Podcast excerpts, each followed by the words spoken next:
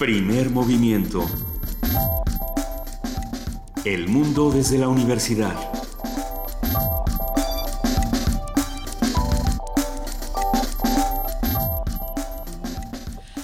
Son las 7 de la mañana con 6 minutos. Yo estoy teniendo problemas con mis audífonos, pero eso es problema mío y no de ustedes. ¿Cómo están? Buenos días. Eh, sí, es que, bueno, me quedé con la perilla en la mano. Frida, Saldívar. Eh, 7 de la mañana con 6 minutos. Ya estamos aquí en primer movimiento. Es primero de mayo, pero para celebrar el Día del Trabajo, Miguel Ángel Quemain, aquí estamos trabajando. Pues sí, no queda, no, no, no, queda, no, no queda otra más que continuar con esa tarea informativa. ¿Cómo te fue el fin de semana?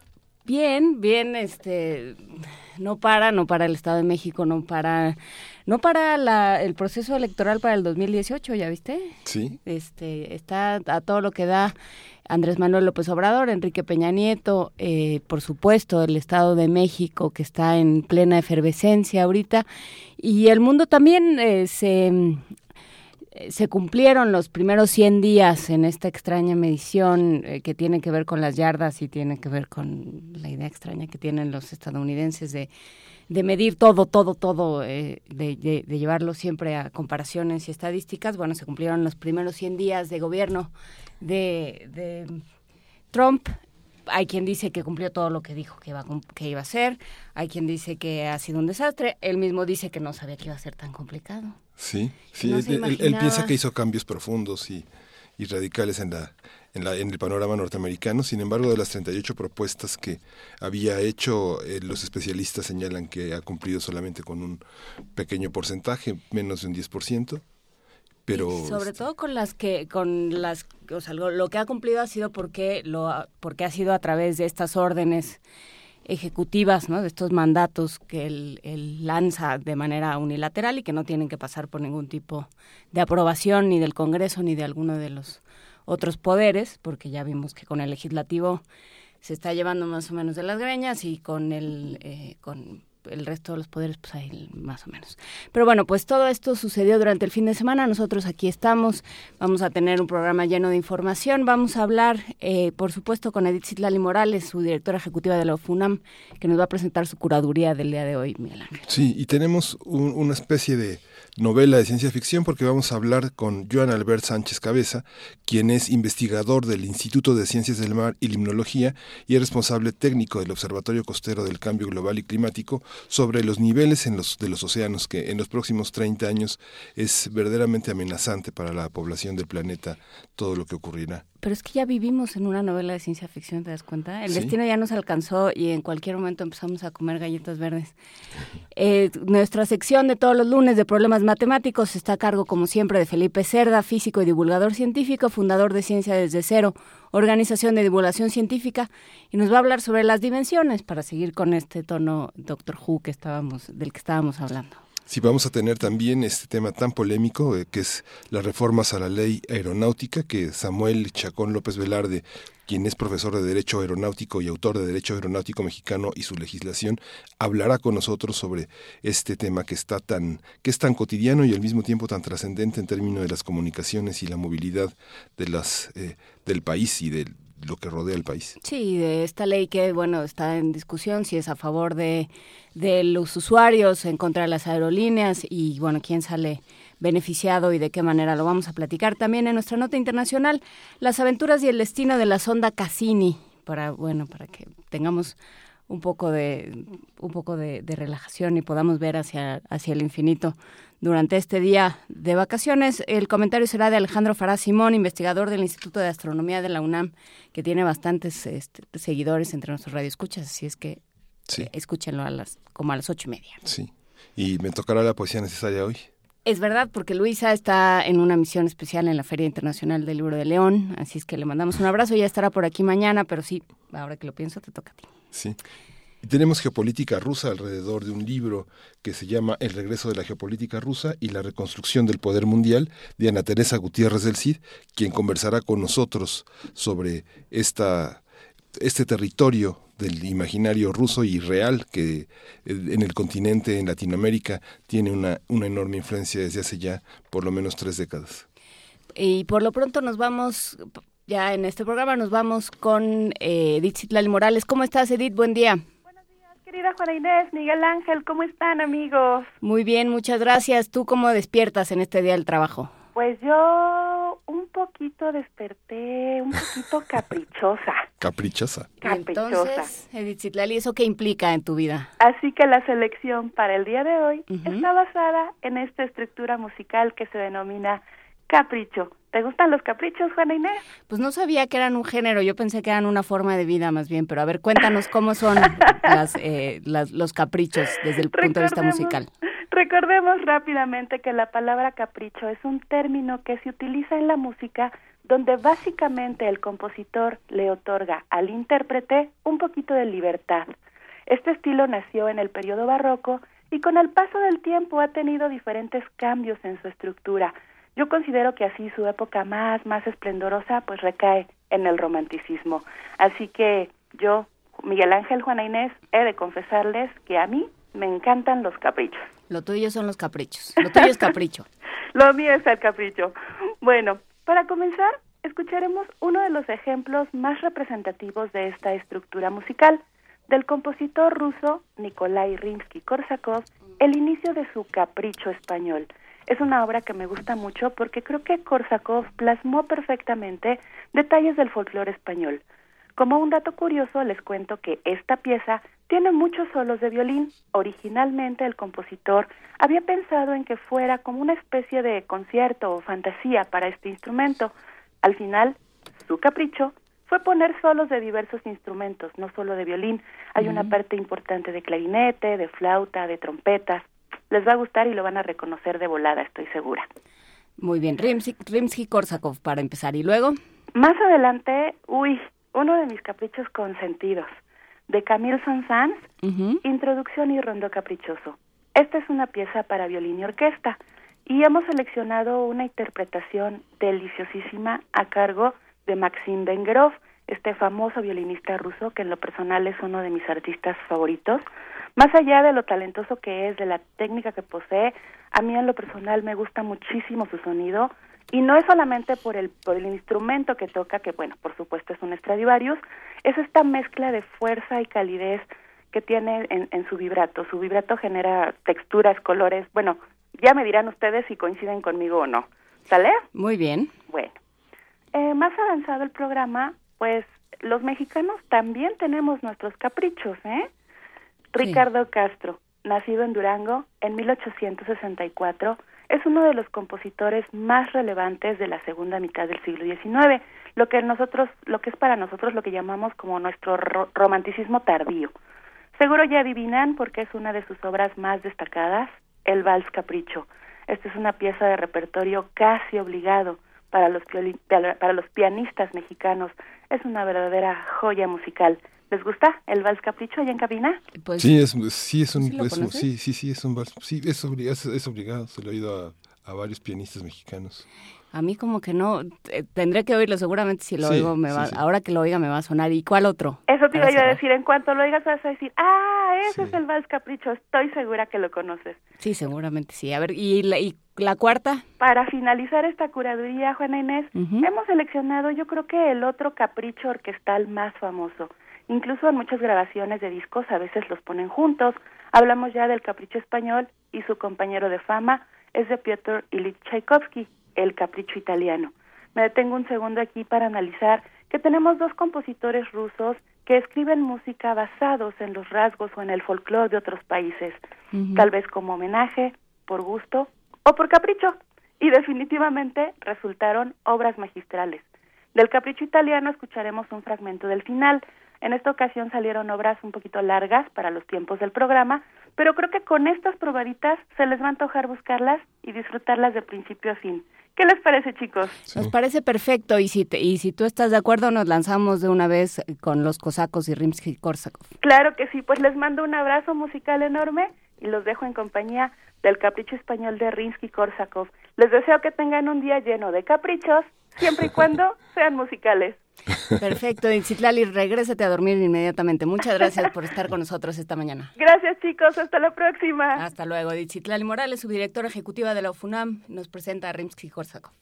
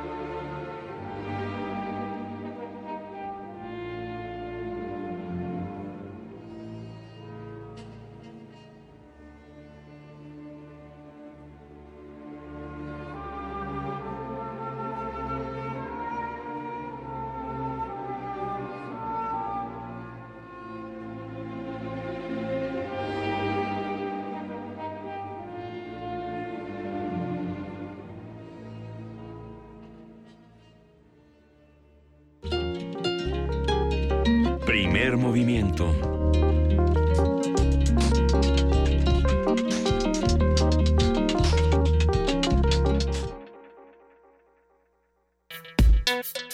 Lunes de Ciencia. De acuerdo con estimaciones del Panel Internacional sobre el Cambio Climático, en los próximos 30 años incrementará de manera sustancial el nivel de los océanos, se multiplicarán los desastres naturales, se, acelerará la pérdida de biodiversidad y se reducirá el nivel de lluvias con terribles consecuencias para los cultivos. Se prevé un incremento de la temperatura global de 3 grados centígrados para el 2100 Sí, 2100. Lo que implicaría un derretimiento de los polos norte y sur al grado de que entre 49 y el 68% de la población centroamericana tendría que desplazarse. Conversaremos sobre el aumento en los niveles de los océanos, qué tan grave es el problema, qué marcos temporales se contemplan y qué se puede hacer para paliar este problema con el doctor Joan Albert Sánchez Cabeza, quien es investigador del Instituto de Ciencias del Mar y Limnología, responsable técnico de los observatorios costeros del cambio global y climático. Buenos días, doctor Joan Albert. Buenos días, ¿cómo se encuentran? Muy bien, esto parece una novela de ciencia ficción. Dice Juana Inés que ya la estamos viviendo, ¿es cierto? ¿Nos alcanzó el destino, doctor? Eh, perdone, ¿cómo, ¿cómo fue la pregunta? No la oí bien. Si ya nos alcanzó el destino, si ya, ¿de qué hablamos cuando hablamos de, niveles de los océanos? Sí, no, por supuesto que sí. Esto siempre parece una novela de ciencia ficción, pero la realidad es que ya está ocurriendo en todo el mundo. Justamente estaba revisando ahora en Internet una noticia que salió hace unos años y es que hay una población de una pequeña isla, las Islas Kiribati, en el Pacífico que ya, ya tienen previsto, ya serán acogidos en, en otro país en el futuro cuando su país desaparezca, porque viven básicamente en atolones que tienen un nivel muy muy bajo respecto al nivel del mar y ya están notando, ya están sintiendo el, problema, están desapareciendo sus playas, eh, no se pueden comunicar entre ellos a no ser que sea con eh, a través del agua, pues ya está ocurriendo, ¿no? Y como como decían en la introducción, pues la temperatura del planeta ya está, ya, ya está subiendo, ya ha subido casi un grado durante el último siglo y muy probablemente a finales de, de este siglo pues haya subido varios grados y también el nivel del mar. A ver, eh, ¿en qué momento se empieza, desde cuándo tenemos registro del nivel de los océanos? ¿Cómo se mide el nivel de los océanos? Bueno, el nivel de los océanos en algunos lugares se está midiendo desde hace casi dos siglos. eh, hay básicamente dos técnicas para, para simplificar. Una son los mareógrafos que nos están midiendo pues con diversas técnicas. Eh, ¿Cuál es, cómo está variando el nivel del mar? Porque eso todo el mundo lo sabe, ¿no? El nivel del mar varía a, a lo largo del día y de hecho a lo largo de los meses y de los años de una forma cíclica. Eh, y eso se hace con ese tipo de, medidas. En la actualidad se mide el nivel del mar a nivel global con satélites también, midiendo pues la distancia que hay entre el satélite y el nivel del mar.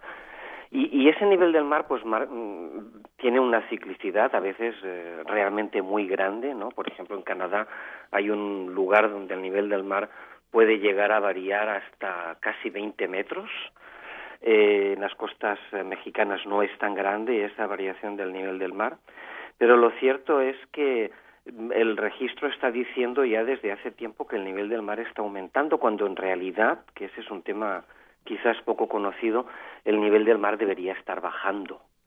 ¿Y por qué digo eso? Pues porque el nivel del mar eh, está va de la mano de la temperatura, ¿no? Y sabemos que la temperatura durante el último millón de años pues ha estado cambiando de una forma cíclica, ¿no? Hemos pasado de épocas glaciales a épocas que son épocas muy frías, a épocas calientes. Cuando las épocas calientes pues se derriten los hielos, sube el nivel del mar, cuando las épocas son frías, pues se forman muchos hielos en los casquetes polares sobre todo y el nivel del mar baja, ¿no? Y, el nivel del mar ha sido en el pasado hasta más de 100 metros por debajo del nivel actual, ¿no? Y hoy en día, pues el nivel del mar tendría que haber llegado a un máximo, y de hecho llegó a un máximo como la temperatura hace como unos mil años, por decirles un número aproximado, y ahora tendría que estar ahora tendría que estar bajando porque tendría que nuestro planeta ahora tendría que tender a una época fría, ¿no? A una época glacial, y lo que estamos viendo es todo lo contrario, la temperatura está subiendo y el nivel del mar también está subiendo. ¿Por qué esa previsión de, por esa previsión falló de, de una cuestión glacial a una de calor? Esa es eh, la clave de todo, ¿no? Porque el planeta de una forma natural, si la especie humana no estuviera en su superficie, este planeta ahora tendría que estar enfriándose. Eso es lo que dice nuestro conocimiento de la climatología. Pero apareció el hombre apareció el ser humano. Y ese ser humano lo que hizo fue empezar a transformar este planeta y llevarlo donde estamos en este momento, que uno de los indicadores, y en este caso el más importante en relación con el nivel del mar, es la cantidad de dióxido de carbono que hay en la atmósfera. En general, los gases de efecto invernadero. Y los gases de efecto invernadero, en estos momentos, su concentración es mucho más alta que la que nunca el planeta durante el último millón de años ha mostrado. Y esa es la razón última y principal de que la temperatura del planeta esté subiendo, y es la presencia del ser humano. ¿En qué momento se, da, se dan cuenta, digamos, a nivel eh, de los científicos, este patrón que era el que, el que se estaba manifestando en en la vida de la Tierra este patrón está cambiando? ¿En qué momento se disparan las alarmas? Eh, hay, un, hay una persona, el profesor Keely de Scripps, que en los años 50 decide empezar a medir eh, el dióxido de carbono en la atmósfera y hacer una serie de tiempo, ¿no? Y la verdad es que pues fue una sorpresa para él y para todo el mundo ver que los niveles de CO2 ya en los años 50 empezaban a subir. Entonces la interpretación que se daba no, no estaba muy clara, ¿no? Pero ya desde entonces, desde los años 50, tenemos una curva que se llama la curva de Killing, en la cual vemos como el CO2 sube, sube, sube, sube. No es que siga un ciclo, sino que realmente está subiendo, ¿no? Yo diría que es por allí, por los años 80, 90, sobre todo años 80, en que los científicos empiezan a darse cuenta de que esto no es normal y que empiezan a, a observar cómo los registros que llamamos ambientales, porque además de los instrumentales tenemos otro tipo de registros. Por ejemplo, el hielo, ¿no? El hielo de, de, la Antártida nos da mucha información de la, de la evolución del clima en el planeta, ¿no? Y empieza el debate, ¿no? Y empieza el estudio y empieza el trabajo y que nos manifiesta que el planeta, pues efectivamente, se está transformando de muchas maneras y una de ellas es a través del cambio climático. ¿Y, cuáles son las, las soluciones que, encuentran? O sea, eh, se van dando cuenta que hay más eh, dióxido de carbono, ¿no? En, no sé en qué momento lo relacionan con la acción del hombre.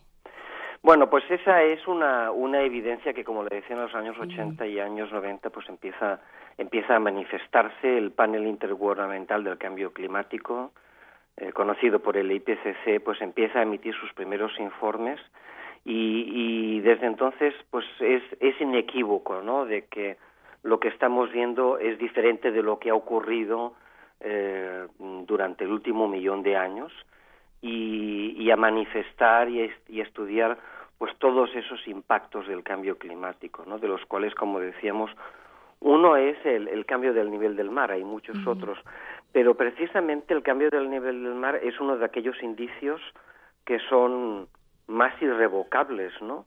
Cuando el nivel del mar tendría que estar bajando. De hecho, el nivel del mar ya había hecho una cosa muy curiosa durante los últimos 20.000 años, ¿no? Que evidentemente estuvo subiendo porque se estaba se estaba produciendo el deshielo de los casquetes relativamente deprisa y ya había parado, ¿no? El nivel del mar había llegado a su máximo esperado, que es eh, próximo al actual, ¿no?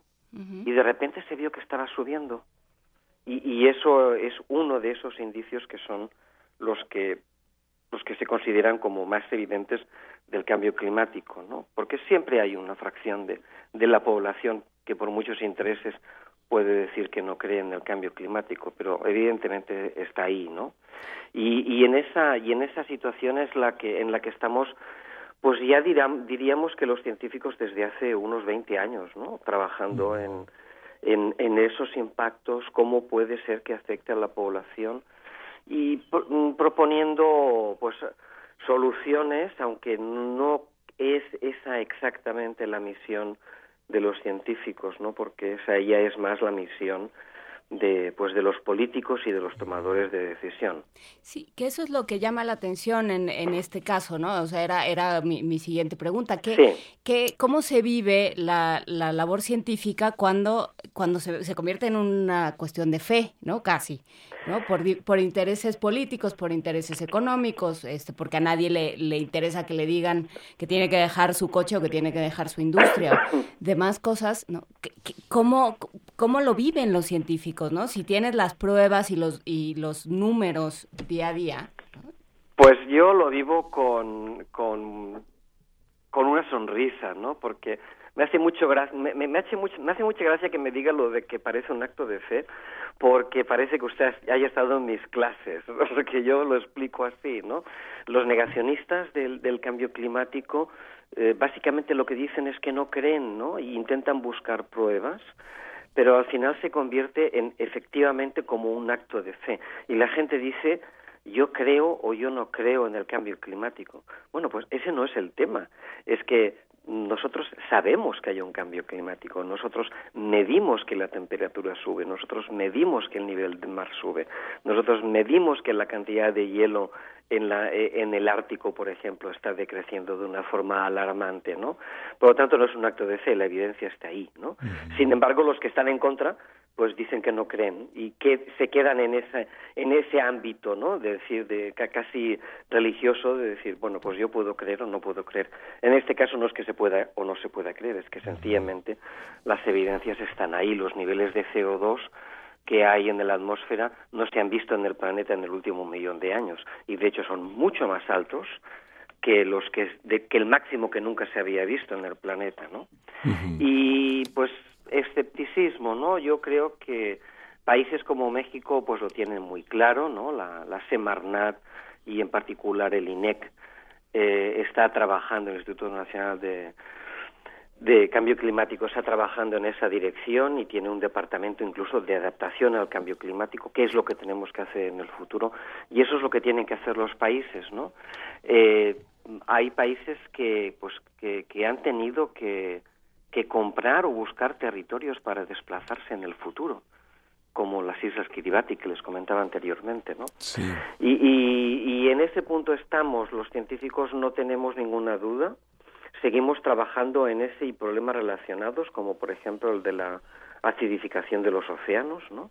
O qué les pasa a las especies eh, cuando la temperatura sube y el dióxido de carbono sube.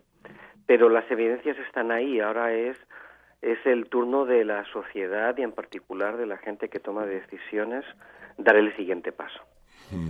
La sociedad norteamericana parece que en el planeta ha sido una de las más eh, desafiantes a la cuestión climática. Una en, materia de desastres eh, tienen uno de los primeros lugares del planeta. Digo, México tenemos eh, mucha gente que se instala en barrancas, en cauces de ríos, pero eso tiene que ver con la pobreza y la ignorancia y la manipulación política. Pero en Estados Unidos grandes desarrollos han sido abatidos por tornados, huracanes, inundaciones. ¿Cómo se da esa, esa visión eh, eh, en el planeta? ¿Es política, es dinero? ¿Cómo, ¿Cómo se mide eso? ¿Coincide con esta visión de Estados Unidos como una de las sociedades con mayores desastres a lo largo de los últimos 200 años? Ah, esa pregunta es muy compleja y también tiene una, una respuesta compleja. Yo me gustaría retomar su pregunta desde un punto de vista que es muy preocupante y es que cuando analizamos los impactos del cambio climático y de hecho de, de cualquier desastre, eh, tenemos que analizarlo desde muchos puntos de vista, pero el, probablemente más importante es el nivel de vista socioeconómico, ¿no? Es decir, aquella gente en qué situación está. Y siempre llegamos curiosamente a la misma conclusión, y es que uno de los factores que más afecta al riesgo de la población es, como decía usted, la pobreza. En el cambio climático pasa lo mismo, ¿no? Porque finalmente el ser humano se puede adaptar el ser humano ha estado viviendo en épocas glaciales de mucho frío y ahora nos vamos a afrontar y nos estamos afrontando a una situación insospechada en la cual la temperatura está subiendo más de lo que nunca había sido en el último millón de años, pero claro, finalmente la gente que no se puede adaptar o que le cuesta más adaptarse, pues es la, la más vulnerable. ¿Y quién es la gente más vulnerable? Siempre son los pobres, porque son los que tienen menos capacidad de adaptarse a la realidad. Por supuesto, un gran huracán va a afectar tanto a una industria como a un pescador, ¿no? Pero de una forma global, la pobreza es una de las de, los condicionantes que hacen que nuestra capacidad de adaptarnos a un riesgo en particular sean más bajos, ¿no? Y yo creo que eso se puede multiplicar a todo el mundo. Aquí estamos hablando un poco del nivel del mar. Nivel del mar, por supuesto, pues poco va a afectar a la Ciudad de México, ¿no? Que está a 2.200 metros de altura sobre el nivel sobre el nivel del mar, precisamente. Pero si lo globalizamos a todos los impactos del cambio climático sobre el planeta, siempre vamos a ver que es esa población, la población más pobre, la que tiene menos recursos, la que le va a costar más adaptarse. Yo no creo en estas visiones del cambio climático apocalípticas, ¿no? Un poco como, como se introducía el programa de que y salen las películas de ciencia ficción de una tierra totalmente desértica y la gente viviendo, luchando entre ella. No, el, el ser humano se va se va a adaptar y se está adaptando al, al cambio climático en general. Lo que ocurre es que la cantidad de dinero y de esfuerzo que se tiene que hacer para adaptarnos a ese cambio climático empieza ya a ser importante y lo será mucho más en el futuro.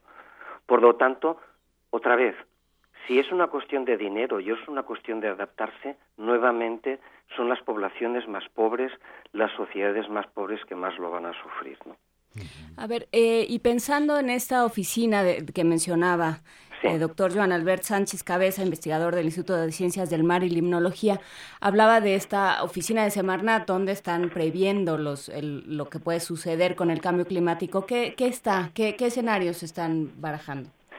Sí, bueno, esta oficina que es el Instituto Nacional de Ecología y Cambio Climático, que es de Semarnat, bueno, yo creo que se lo, se lo tendría que preguntar a ellos, pero yo lo que conozco de, del trabajo que están haciendo, pues primero pues son, son la voz de México en los organismos internacionales y son una voz autorizada de, de un alto nivel científico que pasan su tiempo aprendiendo y conociendo lo que hacen los científicos y proponiendo en los lugares donde se tienen que proponer eh, soluciones a, eh, posibles soluciones a futuro.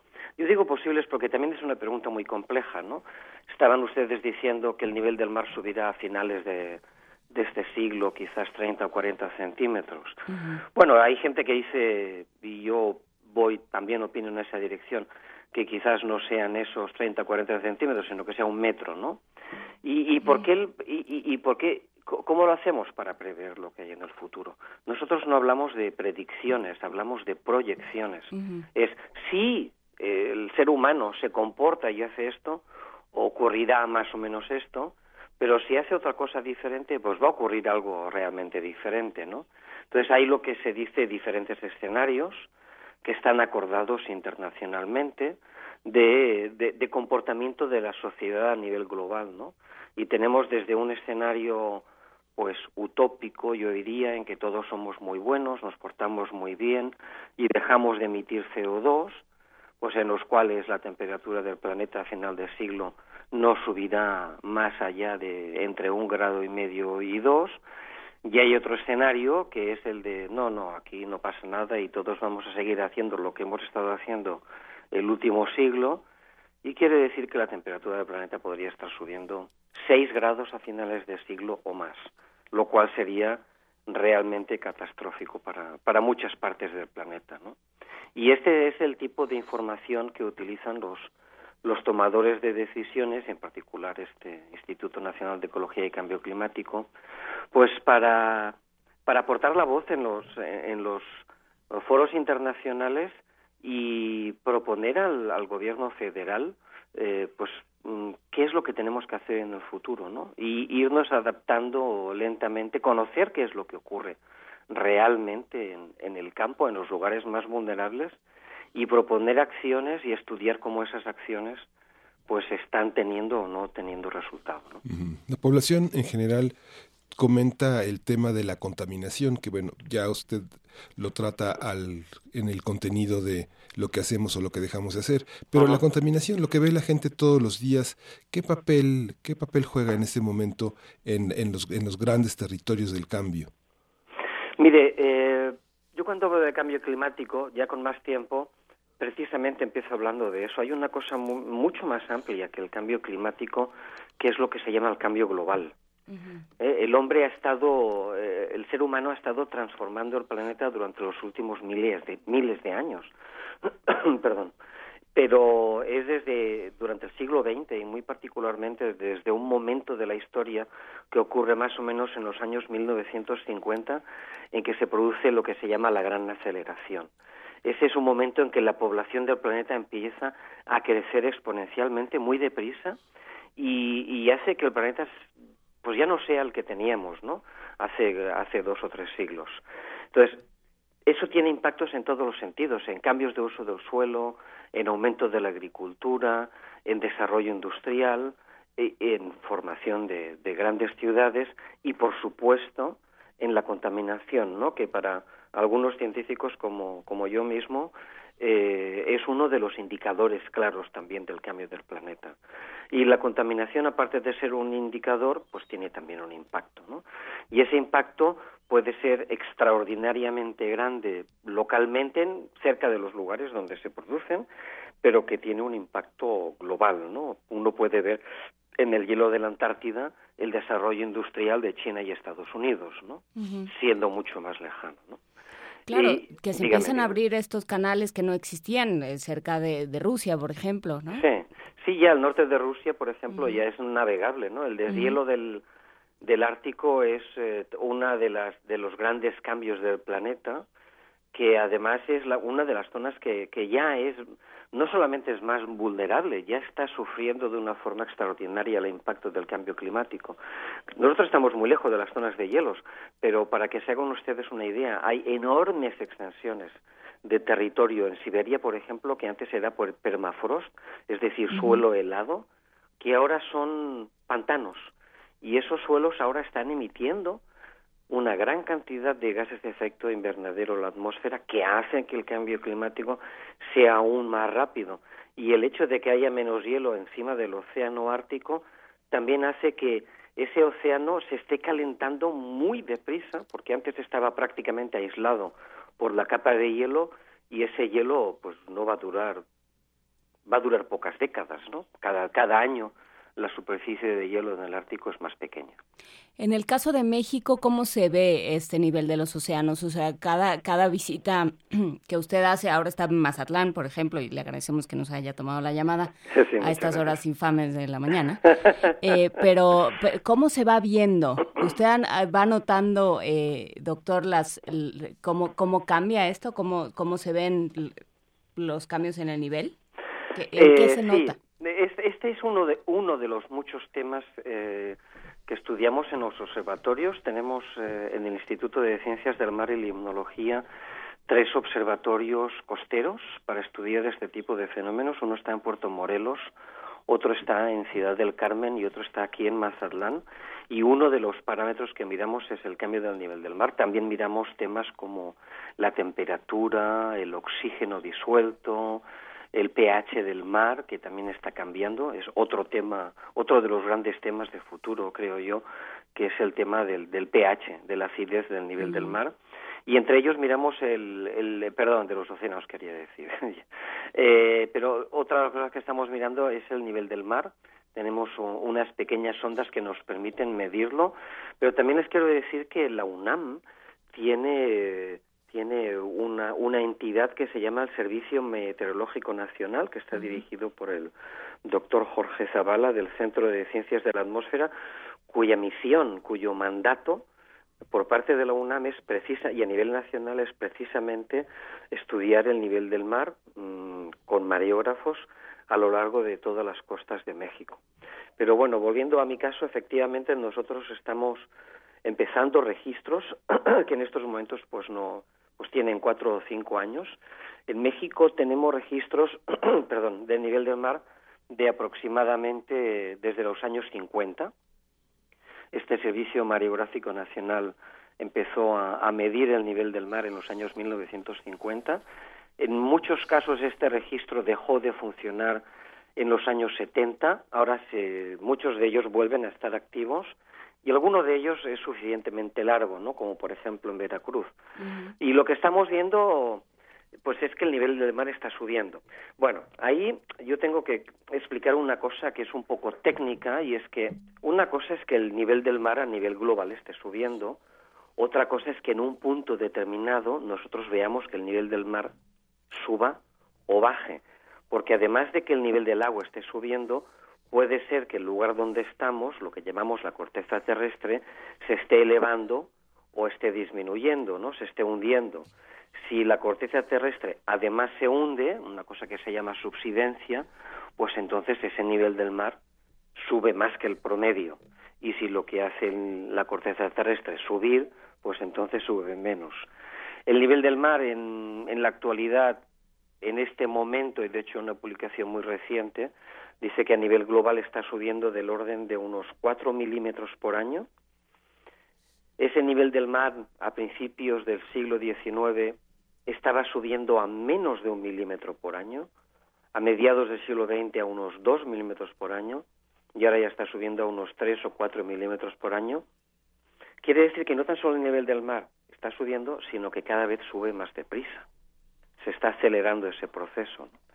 Y eso quiere decir que los modelos, pues, quizás no están realmente teniendo en cuenta todo lo que ocurre en el planeta y quizás a finales de siglo, en vez de subir 30, 40 centímetros, como comentaban antes, pues esté subiendo un metro, ¿no? Y un metro en una zona costera llana, como por ejemplo en el Golfo de México, pues eh, quiere decir que hay muchas zonas que van a ser eh, inundadas, ¿no?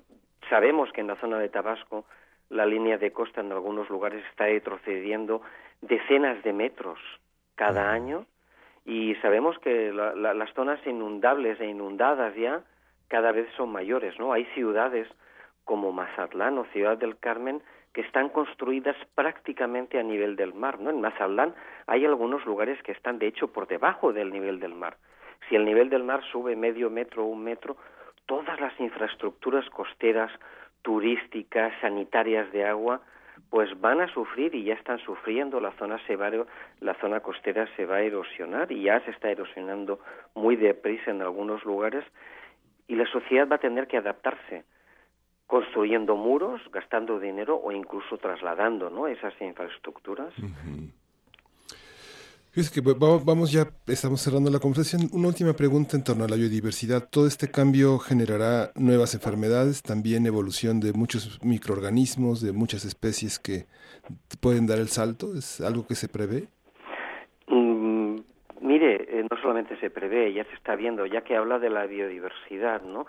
Hay uno de los fenómenos clásicos y bien esperados y bien conocidos por ejemplo, del aumento del nivel de, del nivel de temperatura en el océano, pues es que si tenemos temperaturas más cálidas, eh, van a migrar especies que son de zonas más cálidas, ¿no? Como por ejemplo el pez león. Esa ya es una realidad que está ocurriendo en las costas mexicanas. Hay especies de aguas más cálidas, tropicales, que están migrando hacia el norte y que ya están presentes cuando antes no estaban o estaban muy esporádicamente, ¿no? Ese tipo de fenómeno ya está ocurriendo y de hecho otra de las cosas que estaba usted mencionando era la expansión de enfermedades también a, a lugares digamos más fríos, es decir, desde las zonas tropicales hacia los polos, bien sea el polo norte y el polo sur, ¿no?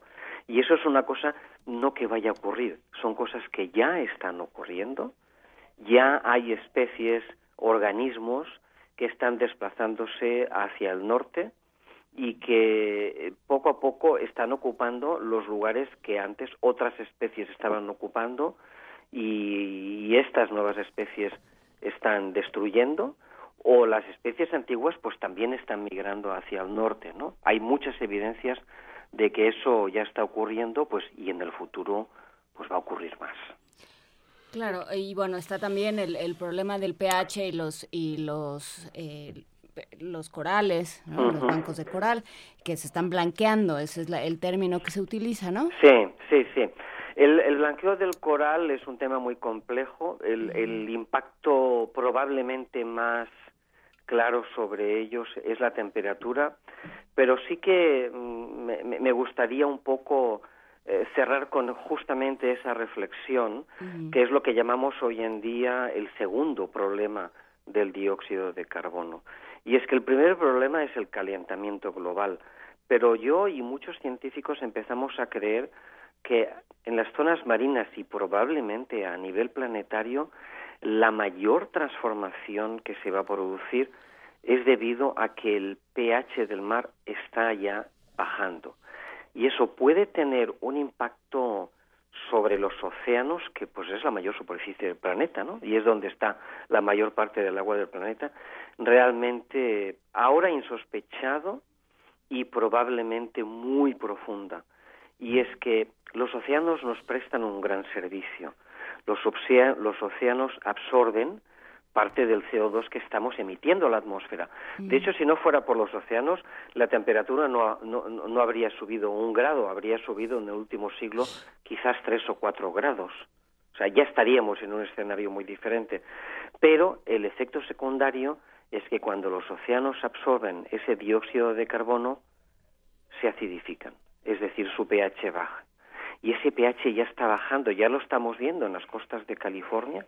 Hay un trabajo de, de, unos 20 años donde se ve como el pH del, del, océano está disminuyendo, está disminuyendo muy deprisa en el océano Ártico y el gran problema es que eso puede afectar a lo que llamamos la producción primaria, es decir, los, los microorganismos que están en los océanos son los primeros que van a sufrir ese impacto y un cambio en la base alimenticia de los océanos puede tener efectos realmente ahora sí desastrosos en todo el planeta y aún no sabemos muy bien qué es lo que va a ocurrir en las próximas décadas, pero creemos que esos cambios van a ser realmente muy importantes.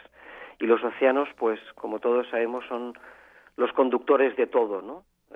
El destino final de los residuos, los conductores de calor, los básicamente los reguladores del clima del planeta, y si afectamos su funcionamiento profundo, lo que llamamos el funcionamiento biogeoquímico, no sabemos muy bien qué es lo que, lo que va a ocurrir en el futuro, pero mucho nos imaginamos que no va a ser bueno.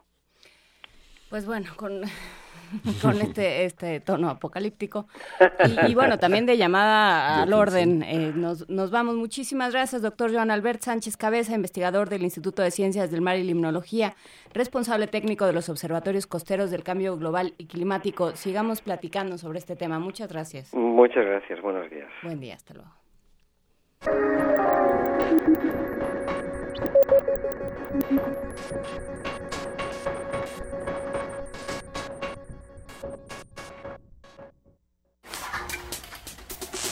Problemas matemáticos. Cerdad, físico y divulgador científico, háblanos de las dimensiones. ¿Hay una dimensión donde no esté, donde los océanos no estén subiendo de nivel? Eso quisiéramos, ¿verdad, Juana Inés? Pues Sería maravilloso. Pero hoy les voy a hablar de las dimensiones desde el punto de vista matemático. Quizá recuerden que la semana pasada hablamos de la forma que tiene la Tierra que finalmente ha habido dos posturas a lo largo de la historia, los que dicen que la Tierra es plana y los que dicen que la Tierra es redonda. Pero ¿cuál es entonces la diferencia entre una Tierra plana y una Tierra redonda? Bueno, pues matemáticamente hablando, la respuesta es justamente el número de dimensiones. Pero vamos a entrar en materia. ¿Qué es esto de las dimensiones? ¿Ustedes en cabina han escuchado alguna vez la palabra dimensiones? ¿En qué contexto? ¿A qué se refieren cuando hablan de dimensiones? La dimensión desconocida. Sí, como no está Luisa, alguien tiene que decir lo de la dimensión desconocida. claro. Pero también eh, las cuartas dimensiones y la geometría euclidiana y estas cosas tienen que ver, ¿no? Ah, muy bien, Juana Inés. Efectivamente, pues tanto lo que dice Miguel Ángel de la dimensión desconocida como estas geometrías euclidianas que a veces nos parecen desconocidas, tienen que ver justamente en esto. La diferencia es que si tuviéramos o si viviéramos en un mundo plano, justamente veríamos que nuestro mundo es de dos dimensiones Y viviendo nosotros en un mundo que es curvo, nuestro planeta tiene una forma de tres dimensiones, es prácticamente una esfera, lo que habíamos dicho la semana pasada es geoide, que es la forma que se le da, o el nombre que se le da a la forma de nuestro planeta. Pero bueno, ¿alguna vez se han ustedes quedado de ver con alguien en algún lugar? ¿Se han citado con alguien? Sí, muchas veces. Claro, ¿verdad? Cuando nos citamos con alguien, ¿qué es lo que decimos? ¿Qué puntos decimos para encontrarnos con esa persona? Espacio y tiempo. Exactamente. Te veo en un lugar a cierta hora. Por ejemplo, te veo en la estación del Metro Zócalo a las nueve o en algún lugar a mediodía, pero decimos un lugar y una hora efectivamente.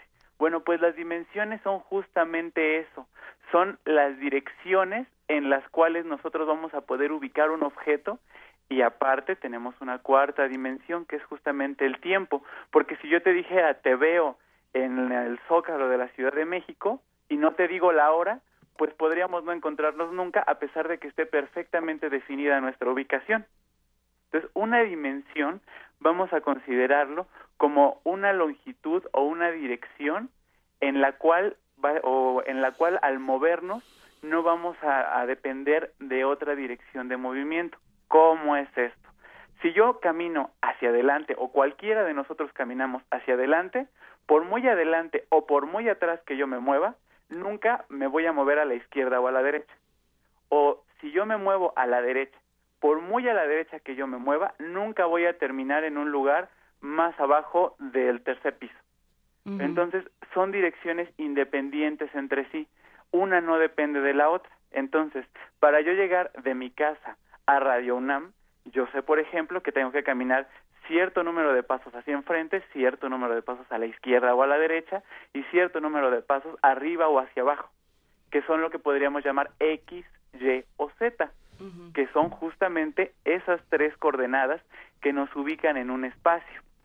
Bueno, pues en nuestro mundo tridimensional tenemos que dar eso. Y no solo eso, una figura de nuestro mundo tridimensional es justamente, por ejemplo, el cubo, ¿no? O sea, sabemos que todos los objetos pueden tener un volumen y que ese volumen lo podemos obtener a través de cubos, ¿no? Inscribiéndole cubos.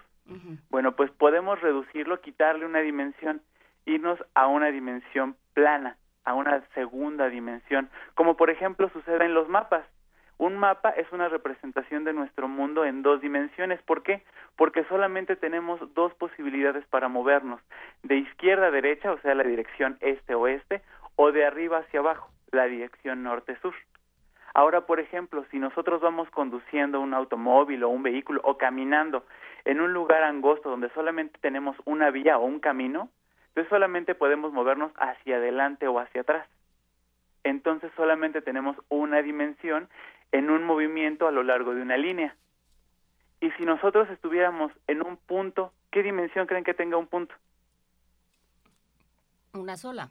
Una sola, ninguna. Tenemos, cuando estamos parados en un punto, ¿tenemos chance de movernos a algún lugar? O sea, sí, pero tenemos la potencia, pero no. Exactamente, tenemos la potencia, pero propiamente no lo podemos hacer. Un punto se dice dimensión cero porque si nosotros estamos únicamente en un punto, tenemos cero posibilidades de movernos a algún lugar, aunque efectivamente ahí interviene el asunto de la potencia y la voluntad si fuéramos nosotros como personas quienes estuviéramos parados ahí. Pero bueno, a ver, esto de que yo les comenté, pues digamos que no es difícil o no fue muy difícil para los matemáticos en esa lógica extender esta idea, ¿no? Si un punto en un espacio de tres dimensiones equivale a una coordenada x, y, z, pues entonces los matemáticos pueden seguir jugando, creando, imaginando y extender eso a cuatro dimensiones y llamarlos x, y, z y w. Y entonces en x, y, z, w tener una figura que se llama hipercubo o tesseracto, el cual va a tener un hipervolumen, ¿no? O lo puedo extender a cinco dimensiones con, en vez de x, y, z, w, x1, x2, x3 hasta x5, y decir otra vez que tengo un penteracto que tiene también un hipervolumen de clase 5 de grado 5 o lo puedo hacer de tantas dimensiones como yo quiera matemáticamente lo cual no quiere decir que tenga una realidad física. Físicamente nuestro mundo es de tres dimensiones del espacio y de una dimensión en el tiempo. Para entenderlo, como ya justamente lo definimos hace un rato, siempre recuerden como cuando nos citamos con alguien y damos nuestras tres coordenadas de ubicación espacial y nuestra coordenada del tiempo, ¿no? A qué hora, en qué día, en qué fecha nos vamos a reunir justamente. Y bueno, esta idea del espacio de cuatro dimensiones es o es una consecuencia de la teoría de la relatividad de Einstein.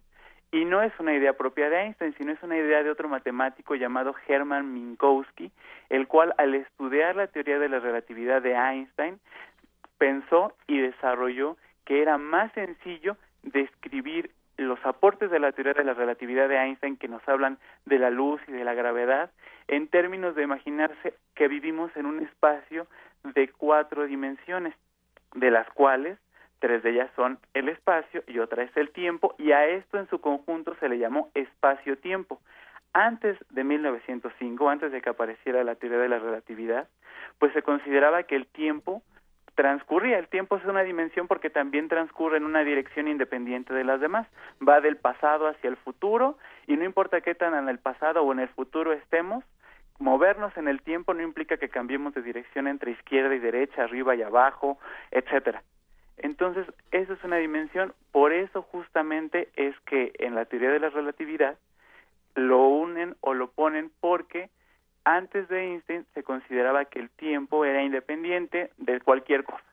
A partir de Einstein se considera justamente que el tiempo depende de la velocidad con que te muevas. Entre más rápido te muevas, algún observador que esté lejos de ti va a observar que tu tiempo transcurre más lento, lo cual es justamente una idea muy innovadora para la época y hasta para nosotros. Pero es de ahí de donde viene esta idea y este asunto de las dimensiones. Ya para concluir, ¿alguna vez me imagino habrán ido al cine a ver una película en 3D? Sí. Sí. ¿En 4D? ¿Esto es cuando te mueven el asiento? Exactamente. E incluso sabían que existen películas en 7D, en 7 dimensiones. ¿Y son rascahuele o cómo funciona? Exactamente, incluso hay cambios de temperatura, cambios de aromas, o sea, es, es, una innovación, además del movimiento, ¿no? Es una innovación completa. ¿De verdad estas serán dimensiones? Eh, pues queda, dejamos la pregunta y si te parece lo retomamos el próximo lunes porque también nos preguntan en Twitter qué pasa con las 11 dimensiones de la de las que habla la teoría de cuerdas. La teoría de cuerdas, qué pasa con la, el comportamiento onda partícula.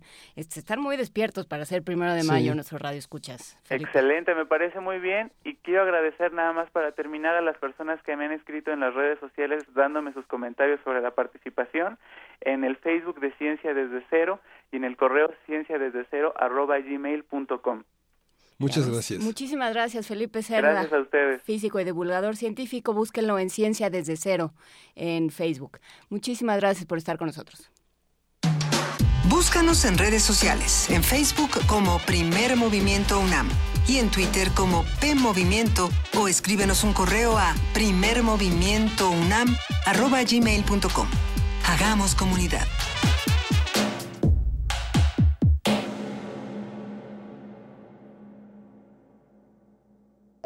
Corte informativo. La UNAM. Durante la celebración del Día Nacional de los Jardines Botánicos, que en su edición 17 tuvo por tema Los Jardines Botánicos construyendo e integrando un México vital, Jorge Nieto, jefe del Jardín Botánico de la UNAM, señaló que nuestro país se relaciona con la protección de la riqueza biológica. Tiene que ver con la protección de la biodiversidad, su conservación, su estudio, el México biodiverso y es en todo caso lo que queremos celebrar hoy, esa gran diversidad tanto biológica como cultural que hay alrededor de las plantas, de su uso, de disfrute, que ese sería la pauta de, de, siempre además. El Día Nacional de los Jardines Botánicos es un acto de compartir conocimientos, de concientizar más al público sobre las plantas y bueno, nada más las plantas, también los animales, sobre los hábitats naturales, ¿no?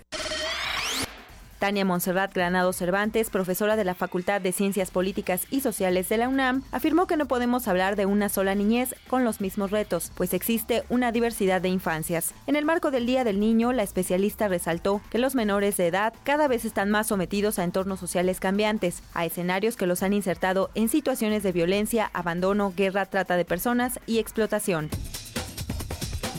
Internacional. En Guerrero, la Fiscalía anunció la captura del presunto asesino del secretario general del PRD en el estado, Demetrio Saldívar. Alejandra Barrales, presidenta nacional de ese partido, afirmó que no se creerá ninguna conclusión hasta que ésta sea avalada por autoridades federales. El Congreso de la Unión cerró su segundo periodo ordinario de sesiones con varios temas pendientes de aprobar, entre los más importantes, la Ley de Seguridad Interior. El dirigente nacional de Morena, Andrés Manuel López Obrador, aseguró que no utilizará servicios de seguridad luego de las amenazas en su contra que aparecieron el sábado en una manta firmada por un presunto grupo delictivo llamado La Familia Unida en Acolman, Estado de México. El 9 de mayo será el segundo debate que sostendrán los candidatos a la gubernatura del Estado de México. El formato podría incluir la contrarréplica. El secretario de Salud, José Narro, agradeció a diputados y senadores la aprobación del uso medicinal y terapéutico de la marihuana. Puntualizó que esto no abre la puerta al uso personal de esta planta. En el marco de la conmemoración del Día del Trabajo, este primero de mayo, se tienen planeadas una serie de movilizaciones de maestros. La sección 22 de la Coordinadora Nacional de Trabajadores de la Educación anunció una megamarcha para buscar reunirse con Alejandro Murat, gobernador de Oaxaca. Economía y finanzas. El precio de las gasolinas Magna y Premium bajó 3 centavos respecto al costo del viernes pasado, mientras que el diésel bajó 2 centavos. La Organización Mundial del Comercio emitió un fallo que autoriza a México imponer sanciones a Estados Unidos por más de 163 millones de dólares anuales por las restricciones impuestas al atún procedente de nuestro país. El presidente Donald Trump firmó una acción ejecutiva para revisar todos los tratados de libre comercio que ha firmado Estados Unidos. Ordenó al Departamento de Comercio realizar un minucioso estudio para determinar si Washington es tratado equitativamente por sus socios comerciales y por la Organización Mundial de Comercio. El comandante de las Fuerzas Armadas Revolucionarias de Colombia, Andrés París, anunció la celebración de un congreso constitutivo del partido político en que se transformará la organización el próximo 7 de agosto, luego que concluya el desarme de la guerrilla colombiana. El Papa Francisco hizo un llamado al gobierno y a la sociedad de Venezuela para evitar que haya más violencia y pidió soluciones negociadas y respeto de los derechos humanos en un país en grave crisis humanitaria. El diálogo es el único camino para todos los conflictos. No hay otro. Yo con el corazón daré lo mejor con el diálogo y creo que se debe ir por ese camino. No sé cómo terminará, no sé, porque estoy muy complicado. La gente que está en el diálogo es gente de una estatura política importante. Zapatero, que ha sido dos veces presidente del gobierno de España, y ese otro, Restrepo. Han pedido a la Santa Sede que esté presente en el diálogo, y la Santa Sede ha asignado el nuncio en Argentina al Monseñor Celi.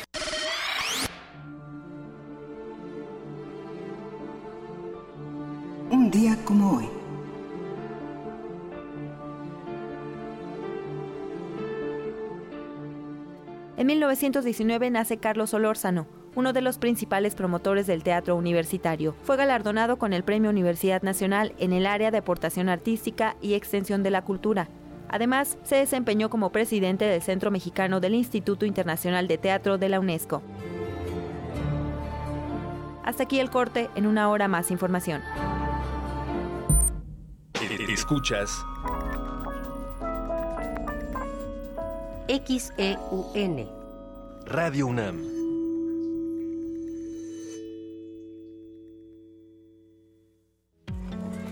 Ya propaganda casera, mil pesos.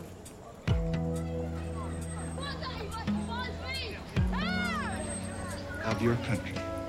Accordingly. No importa de dónde eres, qué idioma hablas, ni cuál es tu color de piel.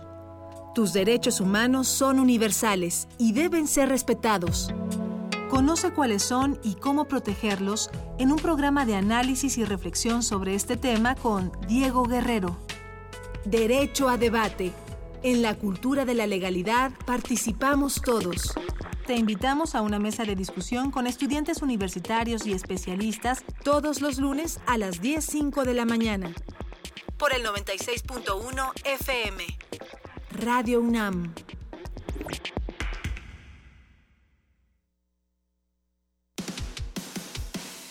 Dejar huella en cada aula de la UNAM es un deber de un verdadero Puma. Deja tu huella y apoya Fundación UNAM a de cara a miles de universitarios. Súmate 5340-0904 o en www.funam.mx. Contigo hacemos posible lo imposible. Muchas gracias a todos por venir y apoyar esta idea que podría salvar de por vida nuestra colonia y nuestra ciudad de la contaminación. Confiamos que con su apoyo esta idea puede hacerse realidad. Gracias. Las ideas que cambian al mundo no sirven de nada si no tienen quien las apoye. Este 3 de septiembre, sal a votar por la idea que transformará tu colonia. Infórmate en www.iedf.org.mx. Sin participación, nada funciona. Instituto Electoral del Distrito Federal. Buenas tardes. Bienvenidos sean todos ustedes a Prisma RU por Radio UNAM. Yo soy Deyanira Morán. Esta es la información deportiva. Se homologarán todos los procedimientos. Hasta aquí el reporte. Zarpazo RU. Prisma RU de lunes a viernes. De lunes a viernes. De 1 a 3 de la tarde. Por el 96.1 de Radio UNAM. ¿Qué onda? ¿Dónde estás? Uy, apenas mandando mails. Ajá, seguro estás chateando. Ay, no se te va una. Pero ya hiciste tu declaración anual, ¿verdad? No. Ay, no. A ver, abre la página del SAT. Ok. Vete a donde dice declaraciones, ingresa los datos que te piden y al final te dicen cuánto te van a regresar. ¿Y ya? Sí, y ya. Ya vente, que solo faltas tú. Como ella, también tú puedes presentar la declaración. SAT, más fácil, más rápido. Fue el símbolo de la Guerra Fría y miles trataron de atravesarlo. Duró 28 años y cayó tan repentinamente como se erigió. Te invitamos a que asistas al Cineclub Radio Cinema. 28 años sin el muro de Berlín. Los miércoles de mayo, 6 de la tarde. Sala Julián Carrillo de Radio UNAM. Consulta cartelera en www.radiounam.unam.mx o comunícate al 5623-3271. Entrada libre. Una orquesta en la cocina. Cuarteto de cuerdas en el auto. Y un violonchelo solista sentado en el sillón favorito de la sala. Orquesta Filarmónica de la UNAM. Desde la sala Nezahualcóyotl. Escucha los conciertos los domingos al mediodía. Desde la comodidad de tu casa. 96.1 FM. Radio UNAM. Una degustación de ritmos y palabras para oídos cultivados y paladares exigentes. Sentencia. Al mal nacido, música. Al bien nacido, más. Aliméntate en los martes de poesía de Radio UNAM, que este mes se convertirá en una cata verbal con el ciclo Poesía Suculenta. Margarita Castillo, Mónica Mansur, Miriam Moscona, Yamile Paz Paredes y Elsa Cross. ¿No sabe usted que soy inmortal? Martes de poesía de Radio UNAM a las 20 horas en la sala Julián Carrillo de Radio UNAM. Adolfo Prieto 133, Colonia del Valle. La entrada es libre. Radio UNAM. Primer movimiento. Podcast y transmisión en directo en www.radiounam.unam.mx.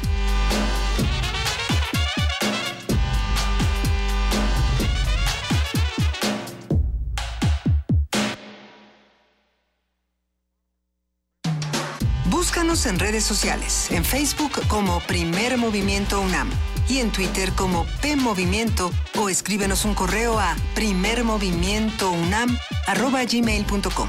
Hagamos comunidad.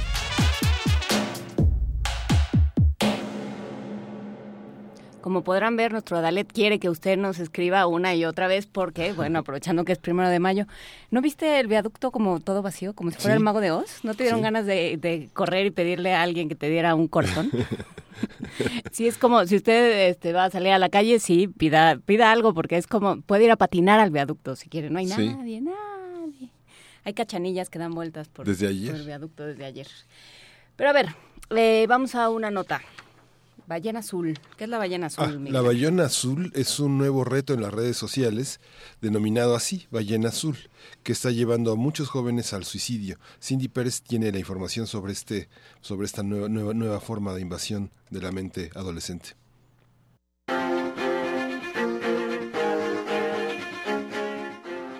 Existe un nuevo reto en las redes sociales llamado la ballena azul, nombrado así por la relación con el encallamiento de las ballenas, que para algunas personas es considerado un suicidio colectivo. Por 50 días, los jóvenes que participan deben cumplir una serie de pruebas que consisten en despertarse de madrugada a mirar videos de terror, cortarse el brazo con una navaja o acercarse al borde de un precipicio. La última es cometer suicidio. De acuerdo con el académico de la Facultad de Psicología de la UNAM, Manuel González Oscoy, las actividades que tienen que realizar son de control psicológico. De lo que posteriormente se conoció como el lavado de cerebro y que son los que fomentan la participación y hasta el desenlace fatal, que van una detrás de otra en una complejidad creciente y se va provocando una especie de agotamiento emocional donde se disminuye y prácticamente se puede decir que termina la evaluación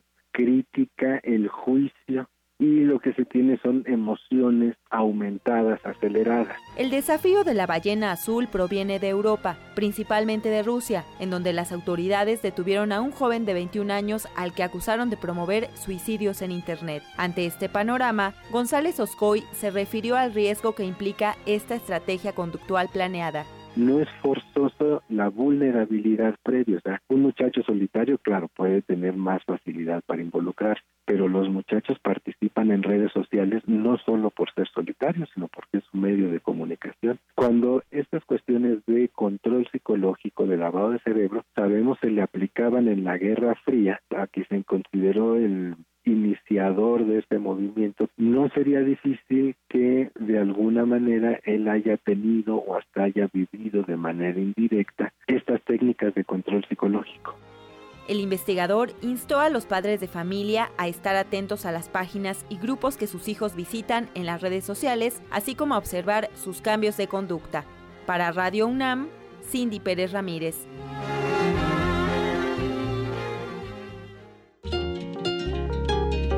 Primer movimiento.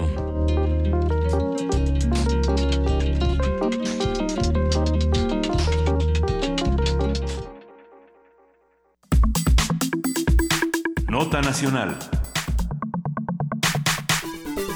De manera unánime, el Senado de la República aprobó las reformas a la Ley de Aviación Civil y la Ley Federal de Protección al Consumidor, que establecen sanciones a las aerolíneas que incumplan con horarios de vuelos. De acuerdo con las nuevas modificaciones a la ley, las aerolíneas deberán informar a los usuarios las causas por las que se retrasan los vuelos. De lo contrario, tendrán que indemnizar a los pasajeros. En caso de cancelación de un vuelo por responsabilidad de la aerolínea, esta deberá devolver al usuario el precio total del boleto y ofrecerle transporte sustituto en una fecha de su conveniencia.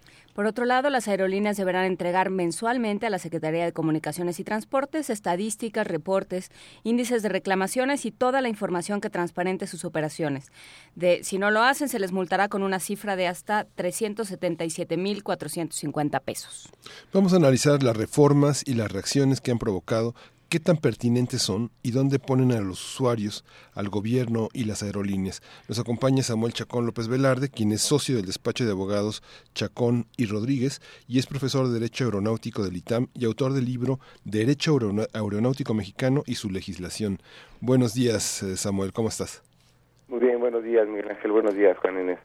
Buenos días, Samuel. A ver, eh, ¿cómo ves estas reformas? ¿Cómo, ¿Cómo entenderlas? Pues mira, primero siempre algo que, que se dice ahí cuando se discuten las leyes de derechos de los pasajeros, siempre se va a estar a favor de, que se regule los derechos de favor a los pasajeros, siempre va a ser algo positivo. Sin embargo, también eh, es importante que una, una industria tan compleja como la aeronáutica o los servicios de transporte aéreo se tiene que regular con mucho cuidado porque eh, eventualmente cualquier cambio a la regulación le podría afectar eh, a los pasajeros en un sentido negativo, inclusive después afectarlos en, el precio. Entonces, se tiene que ser con mucho cuidado y es posible, posiblemente ahí el riesgo que puede haber con esta reforma. Esta reforma tiene avances positivos, sin duda se incrementan los derechos de los pasajeros, pero también hay un riesgo en que la implementación de la misma eh, sea compleja para las aerolíneas, lo que pueda resultar eventualmente en un incremento de los precios hacia los pasajeros. A ver, eh, vamos, si quieres vamos, vamos desglosándolo, ¿no? Porque se ha, se ha llamado a esta legislación, se le ha calificado de draconiana, se ha, ha, habido una especie de polarización entre quienes justamente dicen que va a beneficiar a los clientes y quienes dicen que a fin de cuentas los clientes van a ser afectados porque, porque se van a incrementar los precios. Por un lado, eh, no eh, se pide que no se cobre el equipaje facturado, que se tenga derecho a una maleta de hasta 25 kilos eh, dentro de la bodega, digamos, y el equipaje documentado, y dos eh, en, encima de la aeronave de, hasta 10 kilos. Sí, primero sí tenemos ese el equipaje facturado y el equipaje de mano. Efectivamente, el equipaje facturado es aquel que se entrega en el mostrador, te entregan tu comprobante, tu comprobante de entrega, después lo puedes recoger y ese no tiene un costo. Eso realmente ya estaba incluido anterior en la legislación, no no es que sea un cambio un cambio considerable en este momento, ya estaba incluido y, bueno, pues sí, efectivamente tienes el derecho a que no te cobren. Ahora lo que se prevé, que es positivo también, es que si tú no llevas equipaje facturado, si no lo vas a documentar, te puedan aplicar algún descuento. Al final del día el equipaje facturado es algo que ya te cobran o que ya está incluido en tu tarifa porque lo tienes el derecho a llevarlo. Entonces lo que se pretende es darte un descuento o favorecer al pasajero que no lleve equipaje y aplicándole algún descuento, cosa que me parece que está pues es positiva.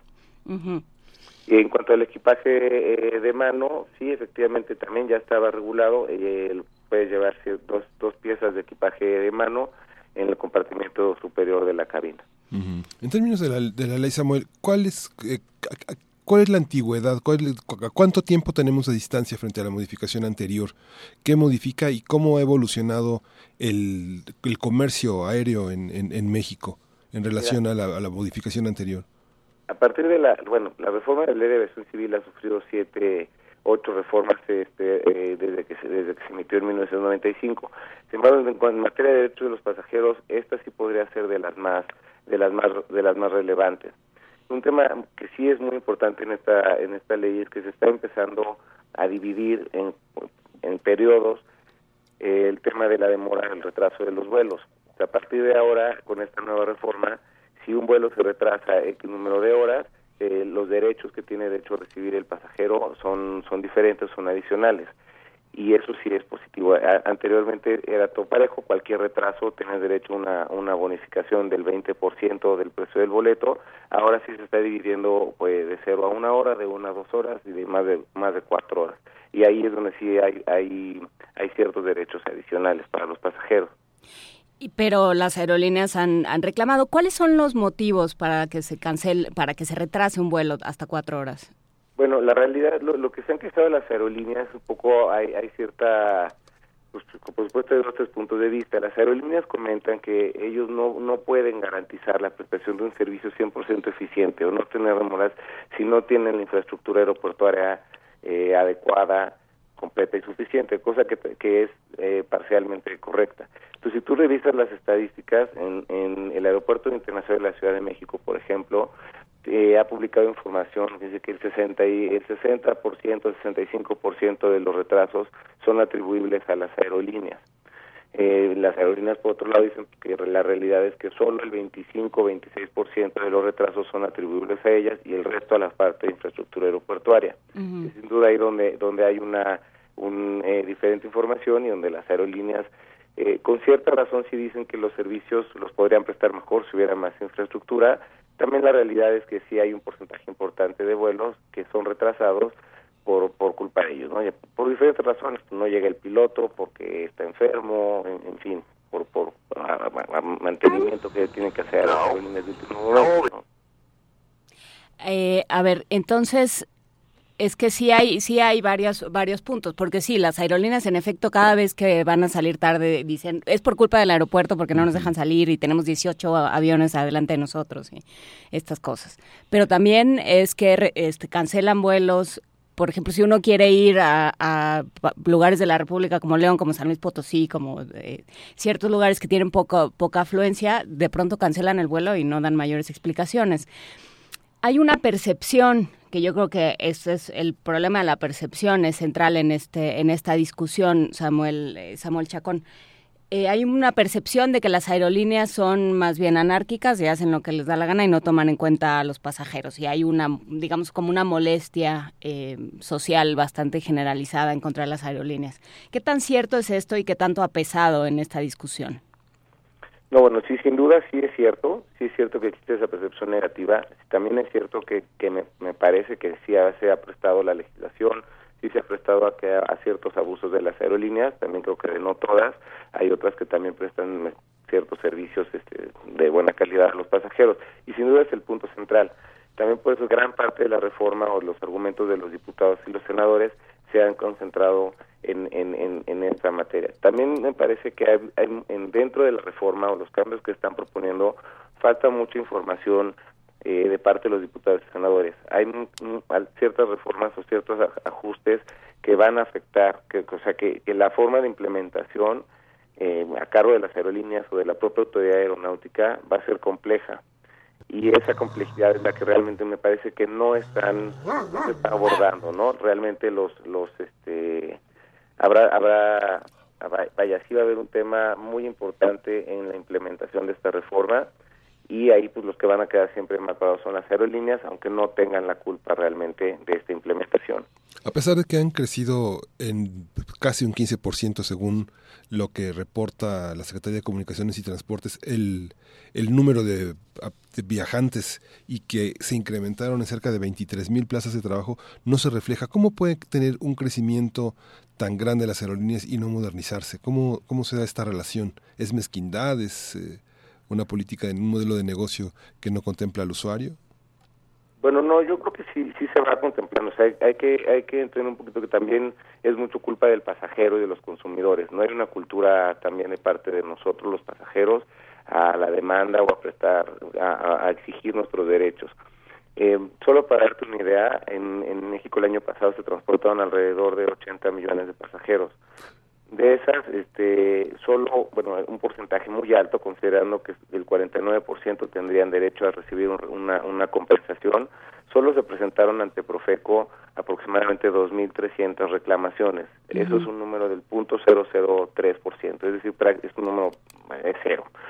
Quiere decir que también nosotros como pasajeros realmente no no ejercemos nuestros derechos. Si tú no ejerces tus derechos y además el, el, el sistema o el procedimiento es complejo, pues también eso hace que también las aerolíneas tengan una, una postura muy cómoda, si así lo quieres ver, eh, pero no necesariamente es culpa de ellos, es parte del procedimiento, es malo y los nosotros como consumidores tenemos poca iniciativa del reclamo, bueno, pues entonces este también por eso se, se tiene esa percepción negativa de las aerolíneas. Pero no, hay una no hay una una oficina que permita de una manera expedita poner una denuncia en los aeropuertos del país tampoco, ¿no? En los aeropuertos más importantes sí sí hay, sí hay módulos de atención a los a los consumidores de parte de Profeco. Mm. Parte de la reforma incluye ahora la obligación que tienen que tener un, cada aerolínea en cada aeropuerto tiene que tener un módulo específico de servicio al cliente donde puedan presentar estas estas demandas. También el, gobierno tiene, implementa ciertos ciertos programas periódicos en las temporadas vacacionales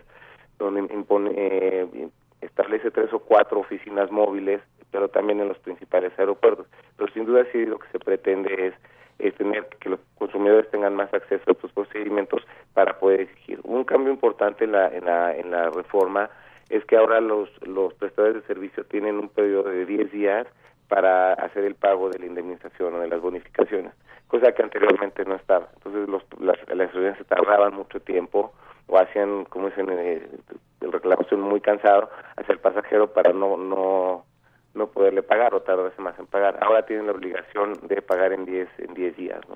¿Y cuáles son estas eh, reformas que con implementación compleja de a las que te refieres, Samuel Chacón?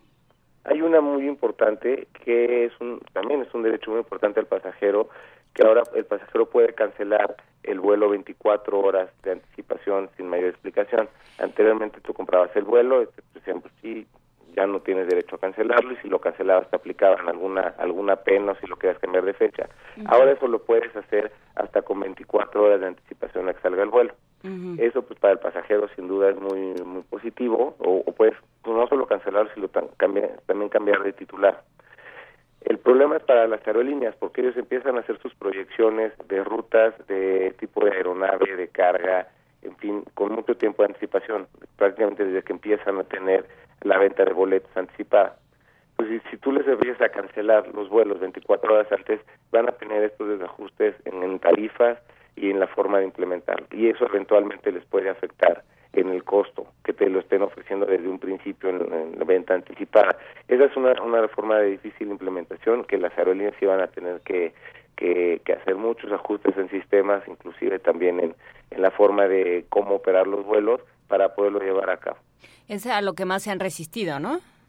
A e- esa es la que más se ha resistido, sí, y a la otra es que cuando un vuelo tenga, tenga un retraso entre dos y cuatro horas, se les va a aplicar una, una bueno, el monto que tienen que pagar es el 7.5% del costo del boleto. Esa indemnización por retraso también ha sido la que más controversia ha, ha causado. Y uno de los puntos por los que ha sido controversia es, bueno, me estás castigando por ser mala aerolínea, yo tengo que pagar un 7.5% del costo, pero también a la vez te estoy obligando como pasajero a que tengas que volverme a contratar en el futuro. Entonces incluso ahí había un tema hasta de competencia económica, podría ser cómo es posible que si te estoy castigando por malo, ahora tengo la obligación de volverme a ir contigo en mi siguiente ruta, aunque me va a salir un poco más barato posiblemente, pero me estás obligando a irme contigo, ¿no? Entonces es un beneficio este bastante relativo. En el caso de los retrasos, también eh, mencionabas que se dice, y lo mencionaba yo también, que es a causa de la infraestructura aeroportuaria o de la falta de infraestructura aeroportuaria o la poca, eh, la poca pertinencia de esta infraestructura. ¿Qué tanto esto es cierto y cómo se puede medir? O sea, ¿qué, qué cifras? ¿Tenemos cifras ahí? ¿Sabemos algo? Eh, ¿Cómo lo medimos? ¿Qué hacemos?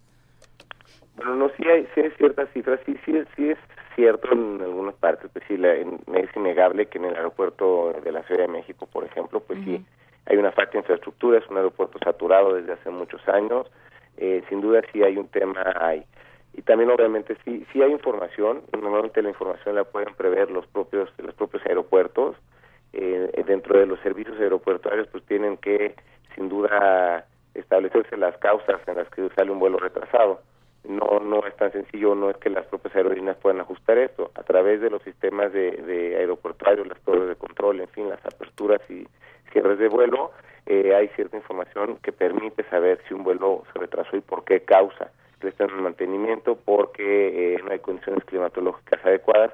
El propio, los, el propio radar, el propio torre de control, pues no puedes volar porque hay otro avión en ruta o porque está en condiciones climatológicas. Sí se lleva un registro de esas de esa información y esa información pues, en pública que publica el aeropuerto de la Ciudad de México, aunque también las aerolíneas pues tendrán su propia su propia fuente de información. Esa información que de alguna forma sí se puede considerar como como como cierta, tener cierta cierta credibilidad para, para tomar alguna algunas decisiones. Eh, la, sí hay esfuerzos de mejora en la infraestructura aeroportuaria, se están haciendo dos ampliaciones en la terminal de Cancún, que también es el segundo o primer aeropuerto más importante de la Ciudad de México, pues sin duda tenemos la, el nuevo proyecto del nuevo aeropuerto, y hay otros tres o cuatro esfuerzos en otros aeropuertos de mejora. Eh, aunque pues sí es un tema muy complejo y es de alta inversión. ¿La competencia entre las aerolíneas se regula? la promoción de viajes de como han hecho algunas aerolíneas que ofrecen el equivalente a lo que algunos años se llamaban charters, por ejemplo? Sí, sí está, sí está regulado, sí también está regulado y ahí la regulación viene en dos materias, no tanto en materia de la ley eh, de aviación civil, sino también están regulados por la parte de la ley federal de, de derechos del consumidor y también en la propia COFESE, ¿no? en, en competencia económica. Sin duda sí está regulado, no tanto en la parte de, de, de, de, paquetes o que prestar servicios adicionales, lo que sí nos establece la ley es que te tienen que incluir de forma detallada el, el, el desglose de tu tarifa, cuál es qué, qué, cantidad del precio de tu de tu boleto es por por la, la por una tuba, por un derecho, por un uh -huh. impuesto, cuánto es por una ese equipaje, en fin, sí te tienen que desglosar detalladamente cómo se está integrando tu tarifa, porque a partir de ahí es donde se va a cuantificar tu indemnización. El, y no hay que confundir el, el, el, prestar servicios integrados o adicionales como el transporte terrestre, alojamiento o alimentos con un servicio charter que tiene su propio su propia regulación en la ley de aviación civil como un servicio especial y que tiene un contrato de fletamento que lo regula no entonces eh, no, no hay que confundir el, que me presten algún servicio adicional con un servicio de charter más integrado. Samuel Chacón, muchas gracias por esta, por esta conversación, por orientarnos en esta visión sobre una ley que es tan importante. ¿Tú quieres agregar algo, Juanina? Pues se iba a preguntar por la sobreventa que ha estado tan de moda últimamente, ¿no? 20 mil 20, mil sobreventas el año pasado. Este, que no, con, ¿Con eso no se va a hacer nada? ¿Se puede hacer algo? Mira, realmente no está regulado ahorita que se vaya a hacer nada, es algo que existe, las aerolíneas tienen el derecho conforme a la ley de si eh, existe sobreventa, no está limitada, hay varios esfuerzos de limitarlo, cancelarla, la realidad es que sí es un tema que les impacta muchísimo a las aerolíneas, y me parece que eh, no está bien que exista la sobreventa, sin embargo creo que lo, lo que falta es obligar a la aerolínea o al propio al propio sí, a la propia aerolínea o a la propia aeronáutica a establecer mecanismos de mayor información para que si tú eres uno de los pasajeros que pueda ser afectado con sobreventa, pues lo sepas eh, eh, con antelación o que te premien o que tengas algún beneficio económico. Hay ciertos mecanismos que realmente no son temas jurídicos, sino son más bien de operación, de la forma de operación de una aeronave, que podrían regular la sobreventa pues sí realmente ni en esta reforma ni en, otras que pudiera haber no se tiene ahorita visualizado que vaya a haber un cambio en la, en la, en la sobreventa. Perfectamente. Muchísimas gracias, Samuel Chacón López Velarde. Se, se comunicó a la familia Chacón para pedir saludos al aire, así es que bueno, pues de una vez aprovechando que están todos en casa en primero de mayo. Eh, profesor del Derecho Aeronáutico del ITAM, autor del libro Derecho Aeronáutico Mexicano y su legislación. ¿Dónde se consigue este libro, Samuel Chacón? Directamente puede ser en la editorial tirandolunch.com diagonal ES o también lo pueden encontrar en, en las librerías más este, reconocer del país, Gandhi, Sótano, etcétera, ¿no? Sí, se reconocen por diferentes cosas, pero en fin. Eh, Derecho Aeronáutico Mexicano y su legislación, el Lo Blanc de Samuel Chacón. Muchísimas gracias y buen día. Muchas gracias, Miguel. Muchas gracias, Juan Inés. Gracias. Primer movimiento Hacemos comunidad.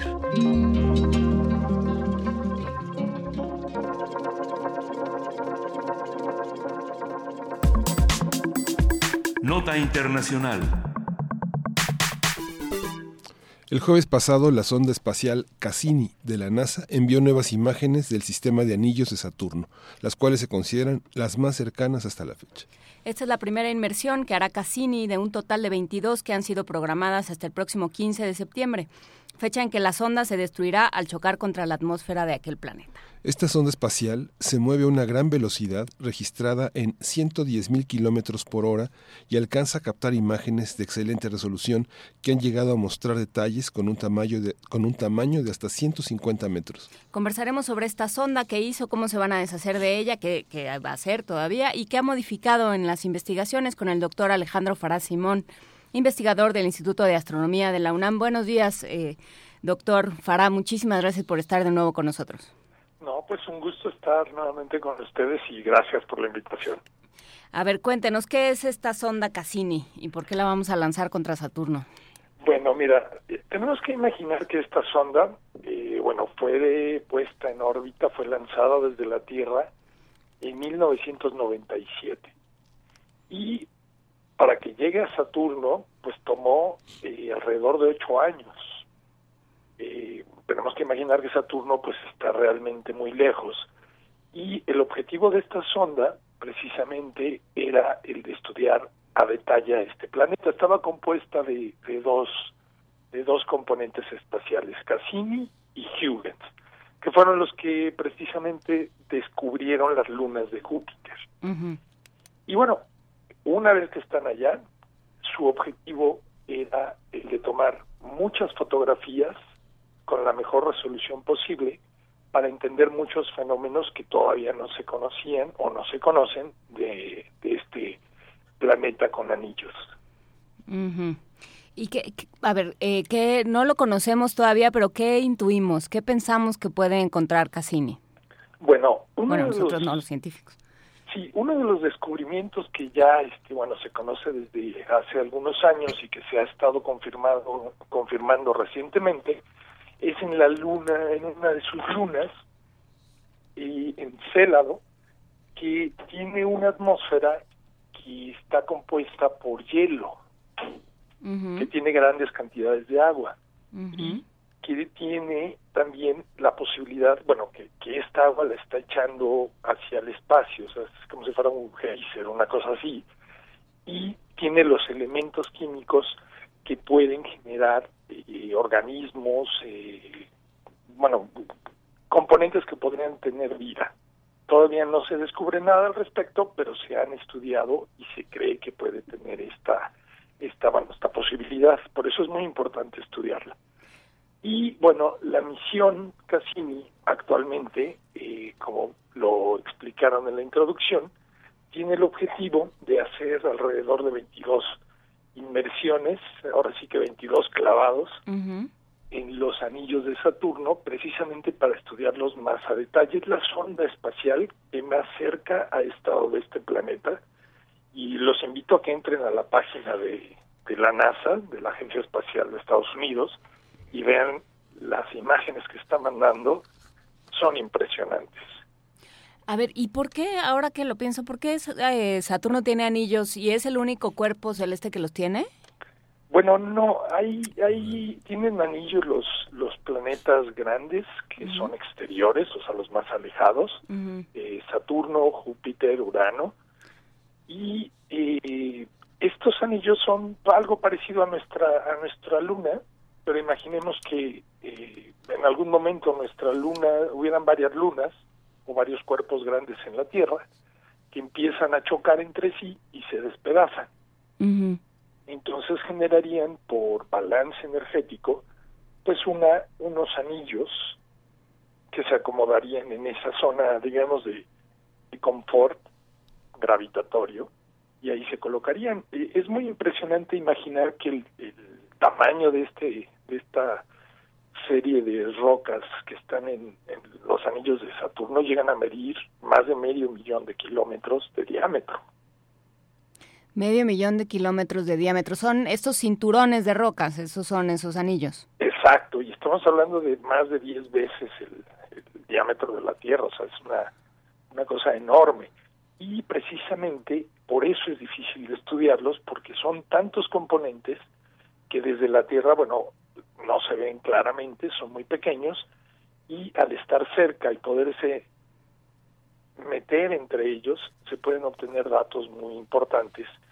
Y eh, bueno, la sonda tiene que tener un control más o menos eh, automata, automático, porque eh, cuando va entrando, pues pierde todo contacto con la Tierra, e incluso si lo tuviera, pues sería muy difícil que lance la señal de que viene un obstáculo y mientras llega la señal a la Tierra y se le regresa la información para que actúe, pues es muy difícil. pues justo por eso dicen que, que corre riesgo de que no llegue hasta sus últimos, su, su gran final, que va a ser en, septiembre de este año, cuando esta sonda pues sea enviada hacia el planeta. ¿A cuánto tiempo? Es, como, es como si atravesara el periférico cada vez. No, sí, sí, no, no, no, y, el periférico y aparte con... Cuando se mueve, pues. Con topes y con baches con lluvia, granizo, no, tremendo. O sea, el deterioro de la sonda es enorme, ¿se puede prever? ¿El, el periodo, perdón? ¿El deterioro de la, de la sonda? Sí, mira, el deterioro de esta sonda, más que, sobre todo lo que importa es el consumo energético. Eh, tiene una vida útil estimada, que por lo general es sobre, se pone más de lo que se necesita, es sobrevaluada, eh, pero ya está en sus últimos momentos. Justo por eso la NASA decidió, para evitar eh, contaminar alguna de sus lunas o algún, algún lugar de, de, interés en Saturno, decidió que el, creo que es el 15 de septiembre de este año, en su última inmersión, la NASA va a desviar con, lo, con la energía que le queda a esta sonda hacia el planeta Saturno para que se desintegre, porque ya no va a tener una vida larga y si se pierde el contacto, pues se volvería algo parecido a basura espacial que podría llegar a afectar, digo, de manera muy pequeña, pero uno nunca sabe, a alguna de sus lunas y contaminarla. Claro, que el tema de la basura espacial también es, es un tema gigante en términos, eh, digo, por, por el volumen y por, por lo importante en términos de astronomía, ¿no? oí una nota el otro día de que ya iba, ya había una serie de mecanismos pensados para recuperar esa basura espacial o parte. Sí, uno de los mayores problemas y riesgos hoy día para salir de la Tierra, para ir al espacio, es precisamente la basura espacial. Tenemos que imaginar que son objetos que se mueven a varios miles de kilómetros por hora y que ahí ya está lleno allá arriba. Entonces cuando uno lanza un cohete o un, satélite sale eh, lo, sacan de la nave o hay una caminata espacial, si por azares del destino te llegas a encontrar con un tornillo que va a esa velocidad, pues es varias veces la velocidad de una bala. O simplemente ni te enteras. Es como encontrarse una vaca en la carretera. Eh, sí, sí, sí, tremendo. Es, es algo que se tiene que, que evitar, por un lado, de generar basura espacial, y por el otro, pues tristemente ya tendremos que ir a limpiar hasta el espacio y hay muchos proyectos, en particular eh, los japoneses tienen algunos que son interesantes, que, que son una especie de robots que van a salir casi con una malla a cachar la basura y el objetivo es lanzarla hacia el sol, un poco parecido a lo de la sonda Cassini, porque dada la densidad y la velocidad con la que se mueven, bueno, en el sol, sobre todo por la temperatura, pues se desintegran. Pero no se desintegran tampoco, ¿no? O sea, ¿qué les pasa? ¿Se quedan dando vueltas también? Bueno, en, en, ahorita en la Tierra toda esta basura espacial está orbitando y dando vueltas. Y justamente el objetivo es como atraparla y lanzarla hacia el Sol para que la temperatura la funda y bueno se vuelvan componentes eh, ya al menos que ya no pueden causar ese daño. O sea, ya no son sólidos en el sentido de que se pueden estrellar en el caso de ir hacia el Sol. Y en el caso de Saturno se van a desintegrar, eh, la sonda Cassini se va a desintegrar en su atmósfera. Entonces al entrar a esa velocidad, pues simplemente se va a fundir, se va a evaporar y se va a volver parte de, la atmósfera. Mm. Pues eh, sí, suena interesante y suena también interesante esta otra parte, eh, doctor Alejandro Fará Simón, de, de encontrar vida. Eh, que, de, de, qué de, qué estamos hablando cuando hablamos de encontrar vida en alguna de las lunas de Saturno? Bueno, este es todo un gran tema. Ya, ah, bueno, sabemos que ha habido mucha especulación al respecto. En este momento eh, se puede se puede decir que el ser humano no ha encontrado vida fuera de nuestro planeta. Eso es un hecho.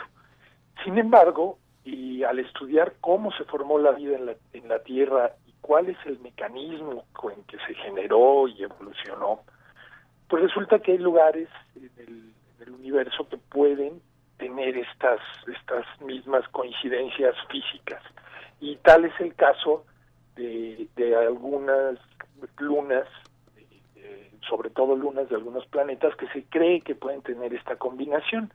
Incluso me supongo que han escuchado de las supertierras que se han estado encontrando cada vez más y más rápido, pues que tienen estas coincidencias tanto de temperatura, de elementos químicos, de una estrella que, que no esté ni muy cerca ni muy lejos, para que no queme o congele al, al planeta. Entonces, justo está la sonda Cassini, y al estar dando estas vueltas alrededor de Saturno, y, y, la sonda Huygens, que tuvo la oportunidad de aterrizar en una de estas lunas, bueno, han mandado la información y se cree que esa luna en particular, en ese lado, tiene todas las características para que se pueda dar este eh, toda la combinación para generar vida, pero todavía no se confirma nada. A ver, ¿qué es esto de las supertierras? Porque no no habíamos escuchado, yo por lo menos no había escuchado hablar de ello. ¿Qué, qué implica? ¿Ya, ¿Ya estamos pensando en mandar a Trump a otro lado o cómo? Ojalá, ojalá fuera O irnos todos a otro lado más bien. sí, mira, resulta que, bueno, como ya sabemos, eh, muchos de nosotros en la, en la primaria estudiamos que había nueve planetas. Luego resultó que hay muchos más de nueve planetas fuera de nuestro sistema solar. Es algo que tiene pues más o menos unos 25 años corriendo a lo largo de, esto, de la historia del desarrollo de, de la astronomía y se han descubierto muchos planetas en estrellas que no son el Sol, obviamente, fuera de nuestro sistema solar, que tienen las características parecidas a la Tierra para poder tener o albergar vida. Algunas de estas son, por ejemplo, que están a una distancia donde la temperatura que genera el, que, que, que, reciben de su estrella y genera una temperatura parecida a las de la Tierra. Se estudian con espectrógrafos y resulta que esas pequeñas, eh, bueno, esos, esas tierras o esos, esos pequeños planetas que están orbitando alrededor de una estrella tienen características químicas que se parecen a las de la Tierra. Y entonces eso hace suponer que pueden llegar a tener vida. Y precisamente las llaman supertierras porque hay unas que son muy parecidas a la Tierra, pero más grandes. Entonces, bueno, les quedó muy bien el, el nombre de supertierras y, y los puede, las puede uno buscar en, en, internet. Es muy interesante ver todos los descubrimientos que se han hecho y la rapidez con que ha cambiado esto en los últimos cinco años respecto a encontrar este tipo de objetos en, el, en nuestra galaxia.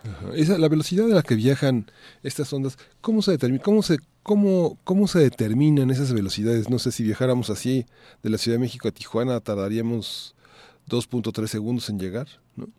Pues mira, tenemos que imaginar esto, la velocidad, digamos, de, un, de una sonda, eh, pongámosle 40 mil kilómetros por hora. Uh -huh. Es una, una velocidad que a uno en efecto no le dice mucho, pero tenemos que imaginar que la velocidad de un avión, ya en velocidad crucero, cuando está a cierta altura y va constante, es casi de mil kilómetros por hora. Entonces estamos hablando de que va 40 veces más rápido que un avión. Uh -huh. Y pues imaginemos que de aquí a Tijuana, si son dos horas, pues 40 veces más rápida, más rápido llegaríamos. Estamos uh -huh. hablando de que en tres minutos estaríamos en Tijuana. Uh -huh. So, son velocidades muy, eh, por un lado, muy fuertes, son velocidades que, que son constantes y muy altas, y con la gran ventaja de que en el espacio al no, no existir una atmósfera que los frene, se vuelve algo Potencial. casi constante. Entonces, con poca energía, el primer impulso es muy importante y después se deja orbitando a este cuerpo, en el caso de la sonda Cassini, por ejemplo, eh, y en el momento que uno quiere hacer alguna maniobra, tienen unos volantes de inercia que ya ni siquiera necesitan eh, consumir, digamos, energía o deshacerse de masa para desviarse, sino con estos volantes se pueden orientar y mover a lo largo del espacio uh -huh. con muy poca energía. Con el vuelito, diríamos en, en términos, agarró vuelo, términos agarró vuelo. Pero a ver, a ver, entonces viajamos fuera del sistema solar. Es que a lo mejor es la pregunta más tonta del mundo, pero pero no es algo que uno conciba, ¿no? De, de, por sí, de por sí se nos acaba la vida en el ombligo y luego pensar que vamos más allá. Sí, es, es mira, la mejor respuesta para esa, esa pregunta es la sonda Voyager. Mm. Esta sonda ya está en lo que se conoce como el espacio eh, interestelar, o sea, ya no está en nuestro sistema solar, está más allá y sigue mandando información sobre lo que va viendo. Claro, esta información tiene un retraso ya considerable porque está muy lejos. Y otra manera de responder esa pregunta que es que es un poco más eh, filosófica, pero es totalmente cierta. Uh -huh. Nosotros constantemente al recibir la luz de, de, estrellas vecinas de nuestra propia galaxia e incluso de otras galaxias, pues estamos viajando en el tiempo. Estamos viendo lo que sucedió cuando esa luz fue emitida y proviene de fuera de nuestro sistema solar. Entonces, toda esta información nos abre un montón de puertas pues para entender mejor el universo y tratar de responder preguntas que son básicas y, y nos van a cambiar la perspectiva de, nuestra existencia aquí en la Tierra. Pues muchísimas gracias, eh, doctor. Como siempre, doctor Alejandro Fará Simón, siempre esclarecedor y clarito, se lo agradecemos un montón. Eh, investigador del Instituto de Astronomía de la UNAM, gracias por platicar con nosotros en esta mañana de primero de mayo. Muchas Pues gracias. un gusto y siempre, siempre da gusto estar con ustedes y los invito a que vean Saturno por telescopio. Pues eh, ahorita nos vamos a meter a la página de la NASA para ver Saturno y estas imágenes que está enviando la sonda, la sonda Cassini, que tiene también este sino trágico de, de ir a desaparecer en cualquier momento. Muchísimas gracias. Hasta luego. Hasta luego. Vamos a la segunda de las de las eh, ay, de las programaciones curaduría? de, de la curaduría de Edith Zitlali. Muchísimas gracias. Recomendaciones, Paco Ángeles. Gracias por salvarme de mí misma. Introducción y rondó caprichoso de Camille Sanson. Vamos a escucharlo.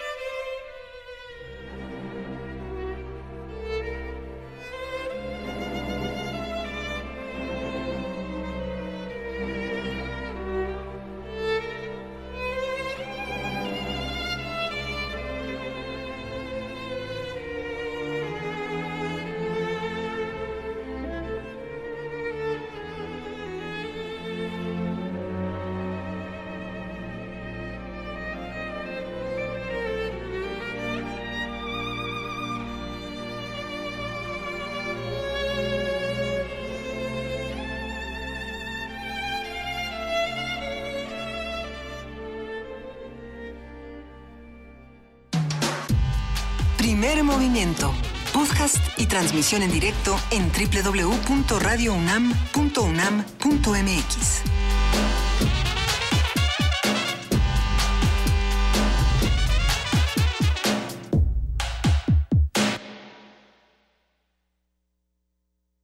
Corte informativo. La UNAM Lorena Aguilar Arnal, del Departamento de Biología Celular y Fisiología del Instituto de Investigaciones Biomédicas de la UNAM, obtuvo una de las becas de investigación Research Grant Awards 2017. Este es un premio que otorga la Agencia Internacional Human Frontier Science Program. Esta es una agencia eh, que está dedicada a financiar proyectos científicos y pues, trayectorias científicas de investigadores, muchas veces jóvenes, que pueden tener gran potencial de, de desarrollo. Esta agencia está financiada o bueno, le dan soporte económico varios países y lo que se reconoce es un poco la trayectoria de investigador, la capacidad de desarrollar el proyecto y el proyecto en cuestión. Yo tenía unas cuestiones particulares científicas que estaban muy enfocadas a cómo el metabolismo celular puede regular los mecanismos epigenéticos a nivel local, es decir, a nivel de microambientes celulares y ellos tienen unas técnicas muy avanzadas de óptica no lineal que se basan en microscopía de fluorescencia de vida media que permiten ver metabolitos autofluorescentes fluorescentes y permiten localizarlos dentro de la célula con nivel de resolución de píxel. Nacional. En Guerrero, el comandante de la Policía Investigadora Ministerial de Acapulco fue asesinado por un grupo de hombres armados en la colonia La Mira. El hecho ocurrió cuando el comandante Humberto Organista Nava llegaba a su domicilio el sábado. Eva Cadena, diputada local de Veracruz, comparecerá este martes ante la Procuraduría General de la República para rendir su declaración sobre el delito que se investiga a raíz de dos videos en donde se le observa recibiendo dinero. En el marco del Día del Niño, el INEGI informó que en México hay 39.2 millones de menores, lo que representa el 32.8 del total de la población. 16.9 presentan una situación de inseguridad leve. De acuerdo con la Organización para la Cooperación y el Desarrollo Económicos, en el 2015 México ocupó el primer lugar de las 34 naciones que integran ese organismo en abuso sexual, violencia física y homicidios en menores de 14 años, con alrededor de 4.5 millones de niñas y niños víctimas de abuso sexual en todo el país, aunque solo 2% de los casos se denunciaron. En San Luis Potosí, la Secretaría de Salud confirmó cinco casos de malaria. Desde hace 20 años no se había registrado un caso de esta enfermedad en todo el país. Con motivo de las diferentes movilizaciones que se realizarán en la capital del país en el marco del Día del Trabajo, la Secretaría de Seguridad Pública Capitalina desplegó un operativo de seguridad y movilidad conformado por 3.022 policías. Economía y finanzas. La Secretaría de Hacienda presentó el reporte trimestral de las finanzas públicas. Señala que a pesar de un entorno externo de incertidumbre y volatilidad, la economía mexicana superó las expectativas. Es Luis Madrazo, jefe de la Unidad de Planeación Económica de la Hacienda Pública. El balance de la economía en los primeros 100 días de la administración de Trump se resume en el dato que publicó el INEGI el día de hoy. Un crecimiento mayor al esperado y un crecimiento mayor al del año pasado mostrando resistencia a la incertidumbre que nos ha venido del exterior. No somos un país que simplemente arbitreando los mecanismos fiscales esté ganando inversión o buscando la simulación de inversión en el país. Por el contrario, el país ha logrado incrementar su productividad, su competitividad y eso es lo que lo hace atractivo para la inversión extranjera y para la inversión local también. La economía de México cayó un lugar en la lista del Fondo Monetario Internacional, perderá un lugar en el ranking por tamaño del Producto Interno Bruto y se quedará en el puesto 16 de 189 países. Este año es su peor sitio desde 1996. Internacional. Miles de personas en Estados Unidos realizaron la marcha por el clima en contra de los efectos que tendría la agenda del presidente Donald Trump en materia de combustibles fósiles. Al menos nueve personas perdieron la vida a causa de los tornados y las inundaciones provocadas por lluvias torrenciales que afectaron cuatro estados del sur y medio oeste de Estados Unidos durante las últimas 48 horas, reportaron autoridades. El presidente de Francia, François Hollande, aseguró que la candidata de la extrema derecha a la presidencia de su país, Marine Le Pen, intenta camuflar su voluntad de sacar a Francia de la eurozona.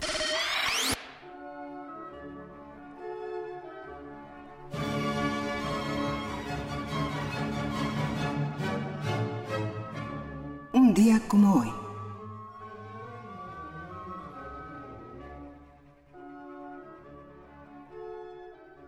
En 1786 se estrenó en Viena Las bodas de Fígaro de Wolfgang Amadeus Mozart. La ópera bufa en cuatro actos es considerada una de las más importantes de la historia de la música.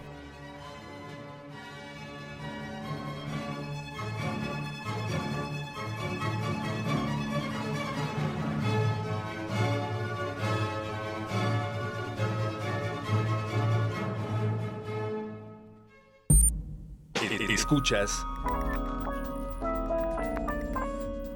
XEUN. Radio UNAM.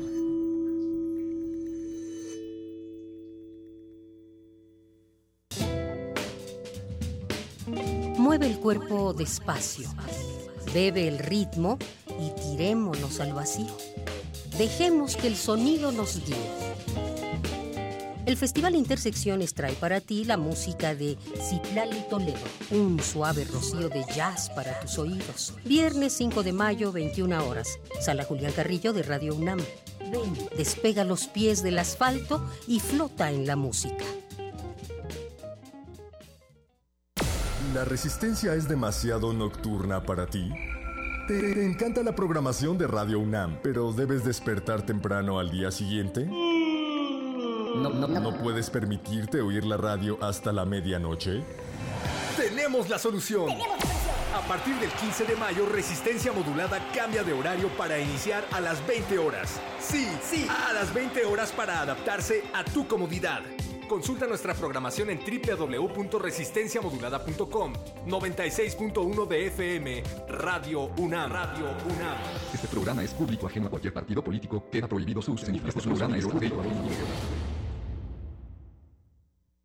Como tú, yo vivo con miedo a no tener trabajo, a que mis hijos no lleguen a casa sanos y salvos, a que el dinero no me alcance para llegar a fin de mes, a que me atropellen otra vez con falsas promesas, a que me violen con las mismas mentiras de siempre. Al igual que tú, siento que nadie está de mi lado, nadie, excepto el PT. No estás sola. El PT vela por ti. El PT te acompaña. El PT te empodera.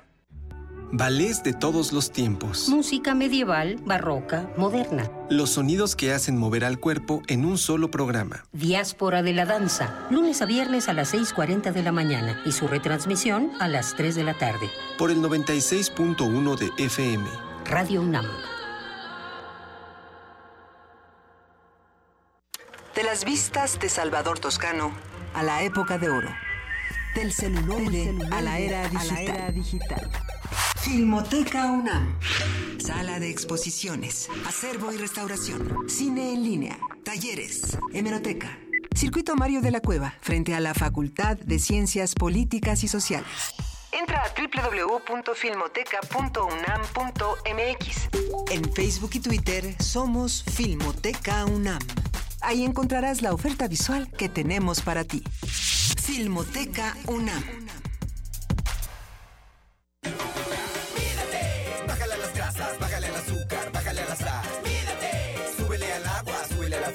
Sube al vegetal. Recuerda que es importante añadir frutas y vegetales a tu comida de todos los días. Te vas a sentir mejor. Bájale a las grasas, bájale al azúcar, bájale a la sal. Mídate, súbele al agua, súbele a la fruta, sube al vegetal. Más vale prevenir. Secretaría de Salud, ISTE, IMSS. Una orquesta en la cocina Cuarteto de cuerdas en el auto. y un violonchelo solista sentado en el sillón favorito de la sala. Orquesta Filarmónica de la UNAM. Desde la sala Nezahualcóyotl, Escucha los conciertos los domingos al mediodía. desde la comodidad de tu casa. 96.1 FM. Radio UNAM. En un mundo desigual e intolerante, ¿cuál es la línea que nos separa del otro? Sin margen. Borramos fronteras. Acompaña a Luisa Iglesias y conoce los ecos de la diversidad social. Todos los jueves a las 12 del día por el 96.1 de FM. Radio UNAM.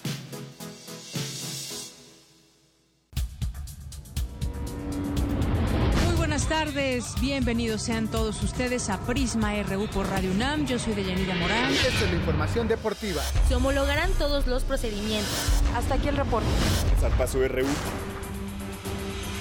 Prisma RU de lunes a viernes. De lunes a viernes. De 1 a 3 de la tarde. Por el 96.1 de Radio UNAM.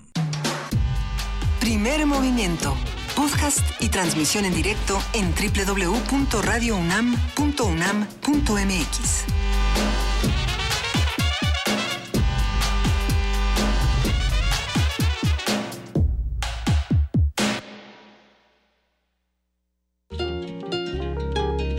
Primer movimiento.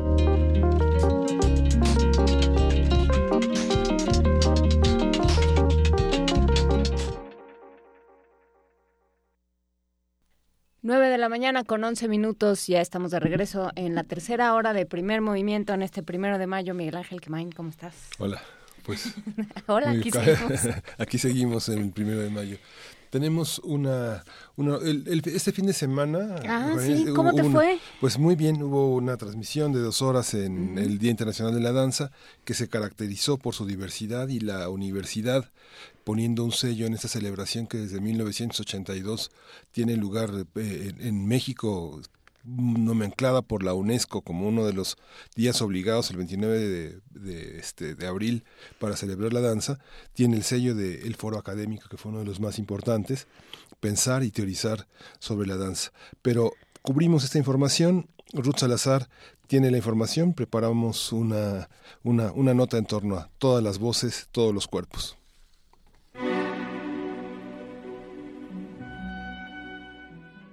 La UNAM decidió dar un impulso mayor a la danza con la programación de dos jornadas dedicadas a la diversidad de géneros y manifestaciones posibles de todos los cuerpos en movimiento, comentó Jorge Volpi, coordinador de difusión cultural, al inaugurar la primera jornada del Día Internacional de la Danza, que reunió en el Centro Cultural Universitario más de 250 actividades en las que conviven la tradición con las nuevas expresiones del arte. La danza es un arte donde se utiliza el movimiento del cuerpo, usualmente con música, como una forma de expresión, de interacción social. Es el movimiento en el espacio que se realiza con una parte o todo el cuerpo del ejecutante, con cierto compás o ritmo, como una expresión de sentimientos individuales o de símbolos de la cultura y la sociedad. Emmanuel Sanders, bailarín de la compañía Poc a Poc, expresa para él cuál es el significado de la danza. Es muchas cosas en realidad. En una primera faceta es uh, un encuentro conmigo en realidad. Me brinda mucho placer. Es una manera de dar a las demás personas. Es una manera de, de encontrar mi camino, me parece, a través de la creación. Tanto estando en la escena como fuera de ella, en la dirección. Uy, es una forma de vivir en realidad la danza. Para Luz María Ramírez, integrante de Afrodanza Universitaria, la danza le permite expresar y comunicar sus sentimientos. Tengo alrededor de 10 años haciendo danza. Me gusta muchísimo la danza porque me permite liberarme, me permite desestresarme. Es un momento de tiempo que le dedico a mi persona, intercambiar ideas. Es muy bonita la danza. Somos, no somos un grupo, somos una familia, somos hermanos. Yaeli Estrada, de la compañía Danza Capital, ha encontrado en la danza el significado de su vida. Es una serie de elementos y una forma de vida, porque yo creo que abrazamos la danza ya como, como parte de nuestra vida que ya no nos imaginamos sin ella. Para mí no solo es encontrarme a mí, sino también es compartir lo que yo soy, lo que, mis experiencias de vida a través del movimiento. El Día Internacional de la Danza fue establecido por la UNESCO en 1982. Se eligió el 29 de abril por ser el natalicio de Jean-Georges Noverre, innovador y estudioso de este arte, maestro y creador del ballet moderno. Para Radio UNAM, Ruth Salazar.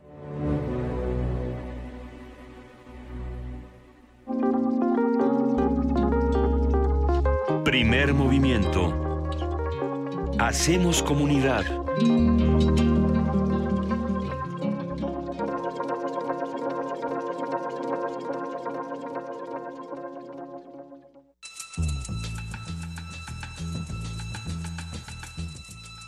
Es hora de poesía necesaria.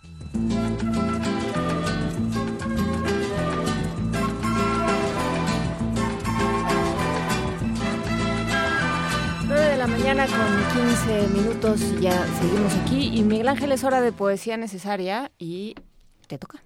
Sí, fíjese que los pongo en contexto porque la UNAM tiene una publicación que es muy importante, una de las más ricas en América Latina, que es el periódico de poesía. Es el noveno año del periódico de poesía, es el número 98. Y en abril de este año tenemos toda una serie de, de, de trabajos inéditos de Luis Chávez, de Leonora González Capria, de, de Héctor Luis Grada Martínez, Ricardo Poxtar, José Saed y Elsa Torres, de quien es una autora de la Ciudad de México, nacida en 1957, y vamos a leer unos fragmentos de lo que se presenta en este mes dentro de los inéditos.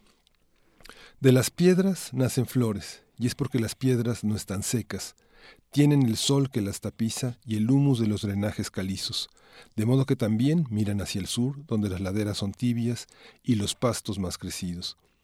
Entonces salen ellas con el florete o con el sable y luego inclinan el talle y se dejan robar del viento. Encinta la flor, espera, prometida, levitando, sola, varada, frívola, inane, expectante, poseída, su progenitura. Ella gira su cuerpo con la mueca de una acróbata, enardecida e taira. Soy una flor conmocionada, impaciente, una flor intoxicada, una flor íntimamente opulenta y turbada. Soy en la concupiscencia una flor libada por aves fabulosas. Esta soy, una flor macilenta y maliciosa, moldeada en la matriz mórbida de su maltratada exuberancia.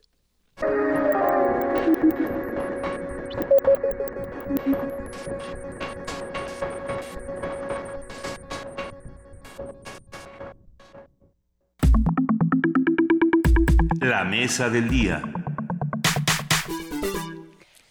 Hablando de sociedades y de mundos macilentos y maliciosos, eh, de acuerdo con... No, esto no es lo que yo tengo. Tú tienes por ahí la mesa. Sí, de acuerdo Sí. con el libro El regreso a la geopolítica Rusia y la reconfiguración del poder mundial, a partir del año 2000, cuando Vladimir Putin llegó por primera vez a la presidencia de Rusia, este país se ha reposicionado a nivel mundial en diferentes rubros.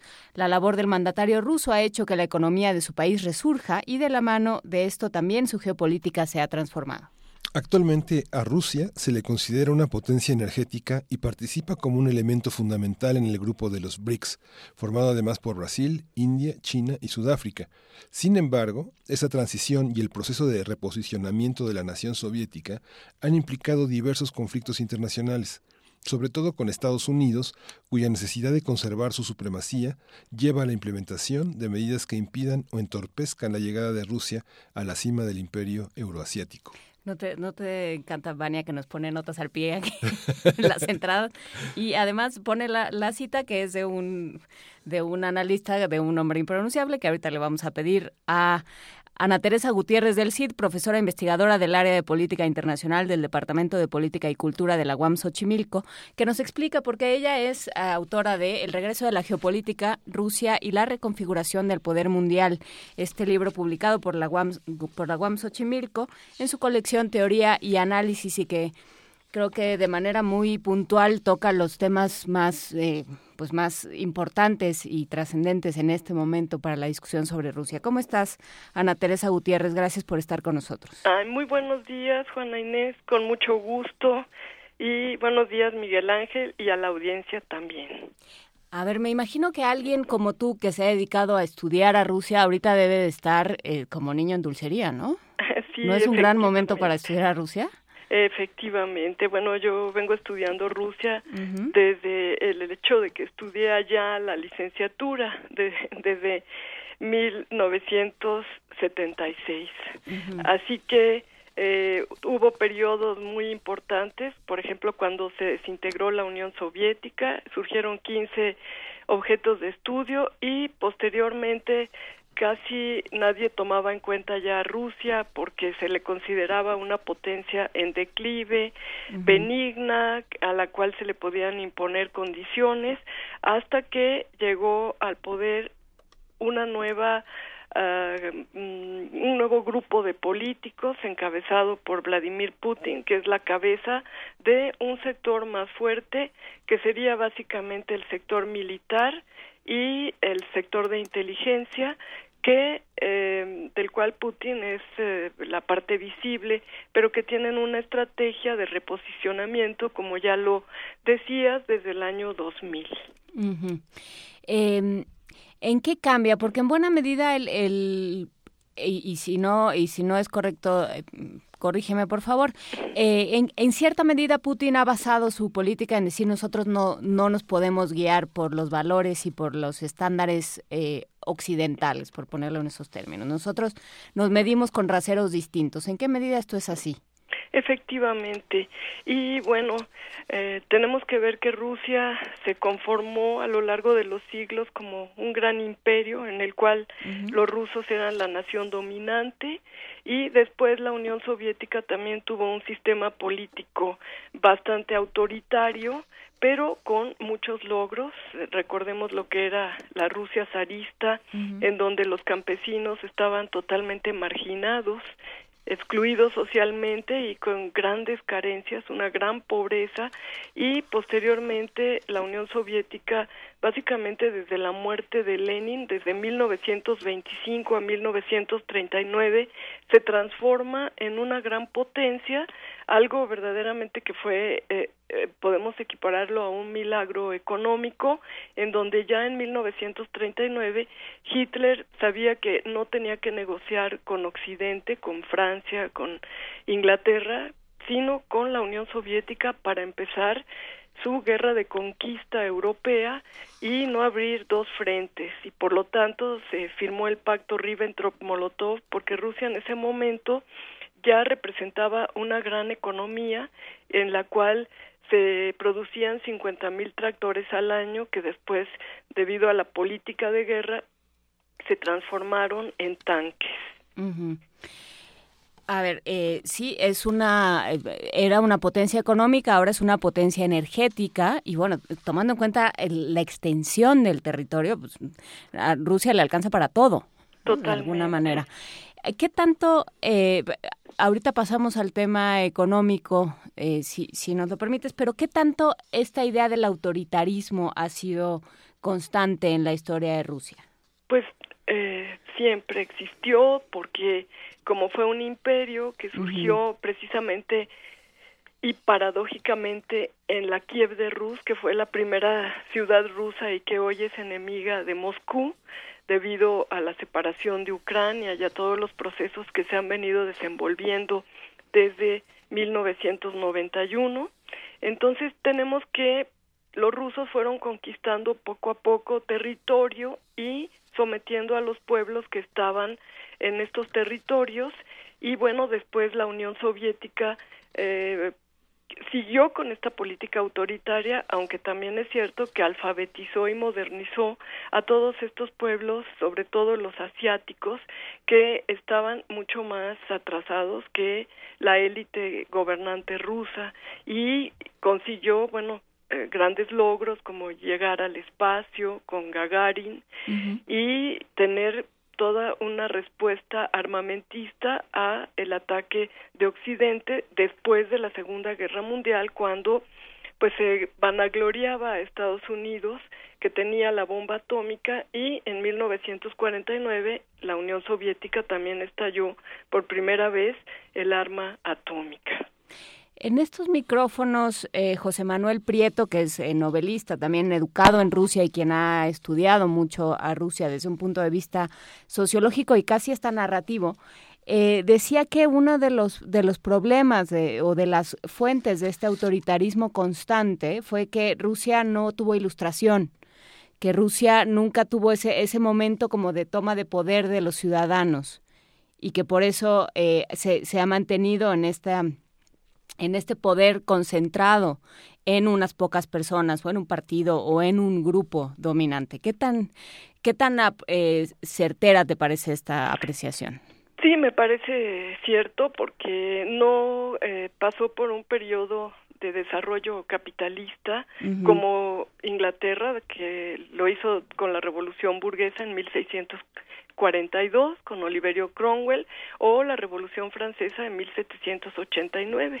Sin embargo, aquí hubo un experimento social muy interesante que, eh, aunque no dio libertad política, sí dio libertad de estudios, libertad económica, porque los niveles de vida del pueblo soviético subieron muchísimo y de un imperio en donde había una élite afrancesada que le hablaba al pueblo en ruso y que estaba totalmente, eh, como decía, excluida de cualquier beneficio social, llegaron a haber grandes científicos, llegaron a haber grandes logros industriales y lo que pasa es que pues con el tiempo este experimento se desgastó porque no poseía transnacionales. La gran eh, ventaja de Occidente, de los países desarrollados, es que tienen transnacionales y pueden, a partir del saqueo de los eh, países periféricos, en donde tienen sus empresas transnacionales, pueden darle un gran nivel de vida a sus trabajadores y a su población en general.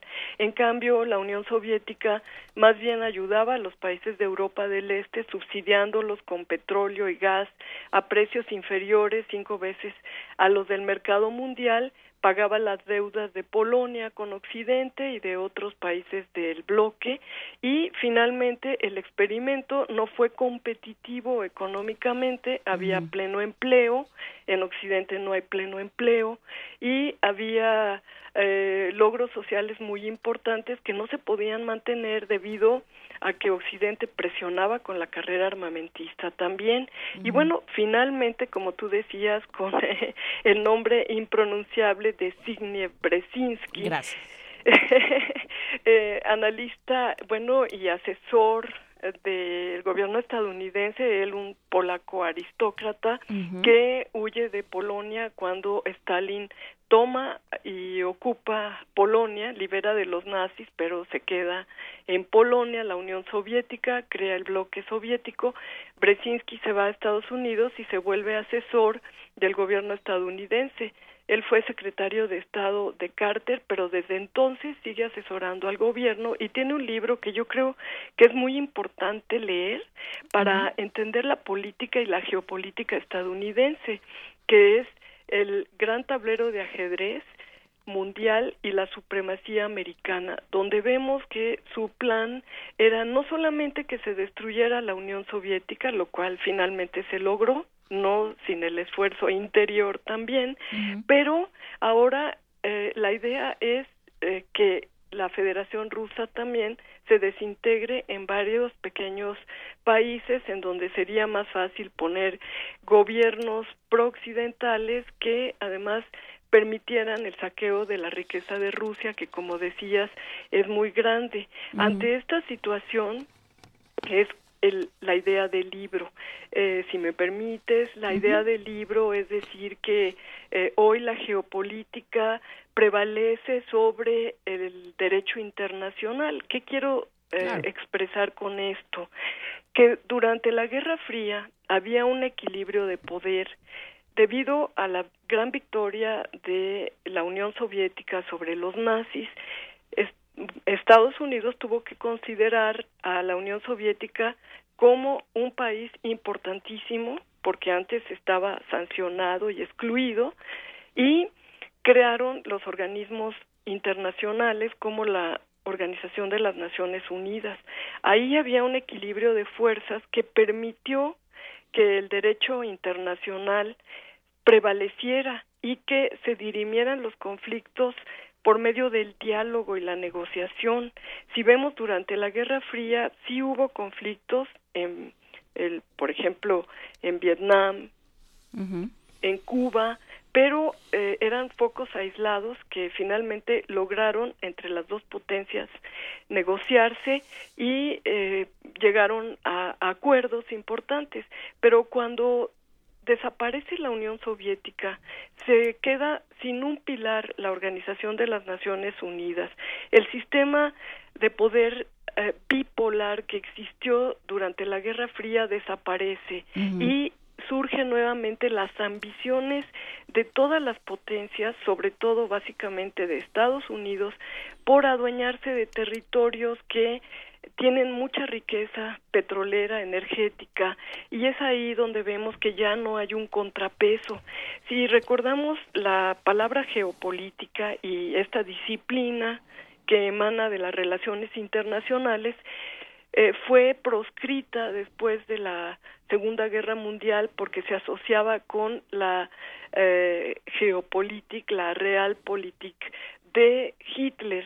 Y por lo tanto debido al genocidio que esta estrategia infringió en toda Europa se suprimió y se quedaron nada más eh, visiones eh, como ocultando esta eh, esencia de expansión de, lo, de las grandes potencias que tienen en su base la geopolítica como ciencia política, eh, estrategia internacional, pero a partir de que se cae la Unión Soviética y queda solamente Estados Unidos, empieza a revivirse este fenómeno de intereses imperiales por todo el planeta. Y así vemos cómo el derecho internacional ya no tiene importancia porque ya no hay un orden militar de contrapeso que lo pueda enfrentar y vemos entonces que después de la caída de las Torres Gemelas se da el ataque a Afganistán, que fue un ataque de un país miembro de la ONU, que era Estados Unidos, hacia otro país miembro de la ONU, totalmente ilegal, y sobre pretexto de que ahí Osama Bin Laden se ocultaba. Posteriormente vemos el ataque contra Irak en 2003 con el argumento de que había armas de destrucción masiva y que finalmente eh, George Bush Jr. tuvo que aceptar que no las había después de que ya habían asesinado a un millón y medio de habitantes de población civil en Irak y que el petróleo pasó de manos del Estado iraquí a las grandes compañías internacionales, sobre todo estadounidenses como Halliburton, y posteriormente vemos el ataque a Libia y finalmente Siria. Y aquí es donde eh, la estrategia de Rusia empieza a dar frutos, es decir, que Rusia desde el año 2000, como bien lo decías, empezó a reposicionarse por la llegada al poder de este nuevo grupo que rechazó la anterior política de Boris Yeltsin, que era un sometimiento total a los intereses occidentales. ¿Pero es un nuevo grupo o es, eh, o digamos, es la, es la KGB, como se ha comentado muchas veces, es la KGB eh, reciclada? ¿Es un nuevo grupo? Es un nuevo grupo con respecto a, al gobierno de los prooccidentales que llegó con Boris Yeltsin, que se dedicaron, eran siete, siete llamados oligarcas que se dedicaron a saquear al país, que se dedicaron a fugar el dinero de eh, la Unión Soviética, de lo que fue la Unión Soviética, los activos, y lo llevaron a bancos occidentales, básicamente a bancos suizos, y la población cayó en una miseria inenarrable muy parecida a los países del tercer mundo. Tenemos que el, la expectativa de vida de los rusos llegó a ser de 57 años, como en un país africano, y además de esto cayeron los niveles de educación, hubo fuga de cerebros y bueno, todos los fenómenos que, que presenciamos día a día en los países periféricos del capitalismo.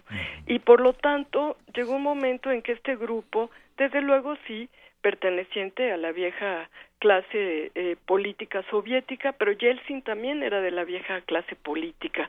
Y este nuevo grupo decidió que ya tenía que defender Rusia su interés nacional.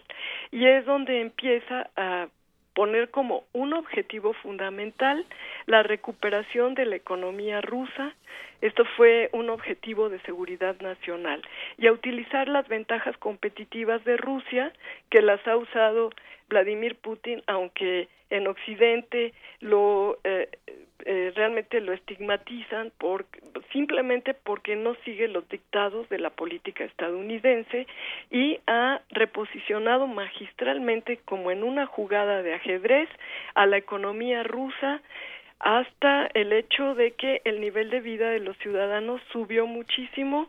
Y hoy vemos que, eh, bueno, habría que añadir además que esto fue hasta el año 2013, cuando los precios del petróleo también eran muy altos.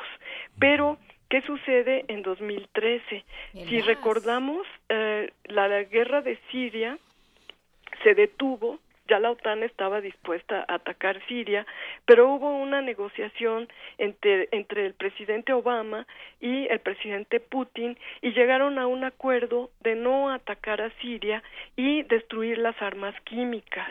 Se destruyeron las armas químicas, esto fue sancionado por los inspectores internacionales y sin embargo entonces surgió otro fenómeno que fue el Estado Islámico, el mal llamado Estado Islámico, que está superpuesto a dos países que tienen fronteras reconocidas por la ONU, que son Irak y Siria, y que pues tampoco podemos decir que es islámico porque sería sería denostar al Islam, que es una religión eh, con eh, la digamos la importancia que tienen el cristianismo católico y el ortodoxo o el judaísmo y sin embargo más bien este es un grupo de mercenarios utilizados por Estados Unidos para crear este supuesto Estado Islámico cuando fracasó el ataque de la OTAN y vimos el saqueo del petróleo.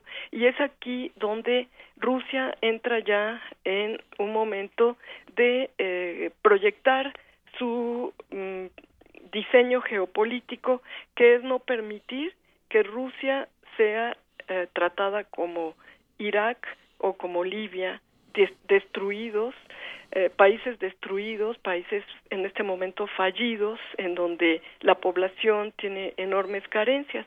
Ahora, Rusia, ¿por qué entra a esta guerra? No es por eh, un interés humanitario, sino que también aquí hay que ver que a partir de que Rusia, como decías, es una potencia energética, le vende gas a Europa.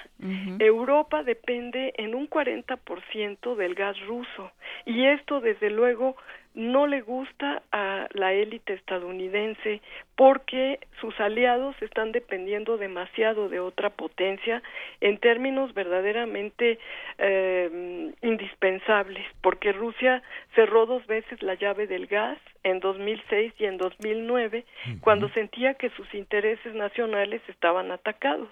Cuando en 2009 previamente a esto en 2008 eh, Georgia y Ucrania iban a ser incluidas en la OTAN, entonces en ese momento Rusia dijo no, aquí no puede ser esto porque son fronteras eh, importantísimas de nuestro país y cerró la llave del gas.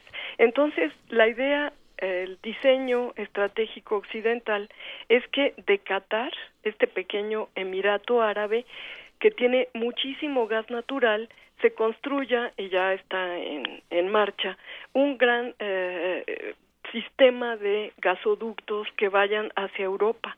Pero para poder pasar hacia Europa, hacia Turquía básicamente y luego Europa, necesitan que el territorio sirio lo permita. Y como Bashar al-Assad no quiere permitir esto porque es aliado de las otras potencias, básicamente de Rusia y de Irán. Entonces, la idea era crear ahí un, un ataque, como se hizo en los países previamente descritos, y generar así la posibilidad de que pase este sistema de gasoductos hacia Europa. Es por eso que Rusia entra, porque eh, desde 2014, cuando Ucrania eh, tuvo este golpe de estado del presidente Yanukovych a favor de Víctor Parashenko, tenemos que Rusia hizo un, un también un análisis geopolítico, este fue un, un paso geopolítico, considerar que eh, Crimea era muy importante porque allí está, como sabemos, la flota del Mar Negro. Entonces, Rusia hizo este costo-beneficio de qué me conviene más, tener buenas relaciones con Occidente en un momento en que después del golpe de Estado en Ucrania, la OTAN va a entrar seguramente a Crimea y va a desplazar a la flota del Mar Negro o, o, que, o tener estas buenas relaciones o tener una base sólida militar en Crimea que ha sido históricamente rusa.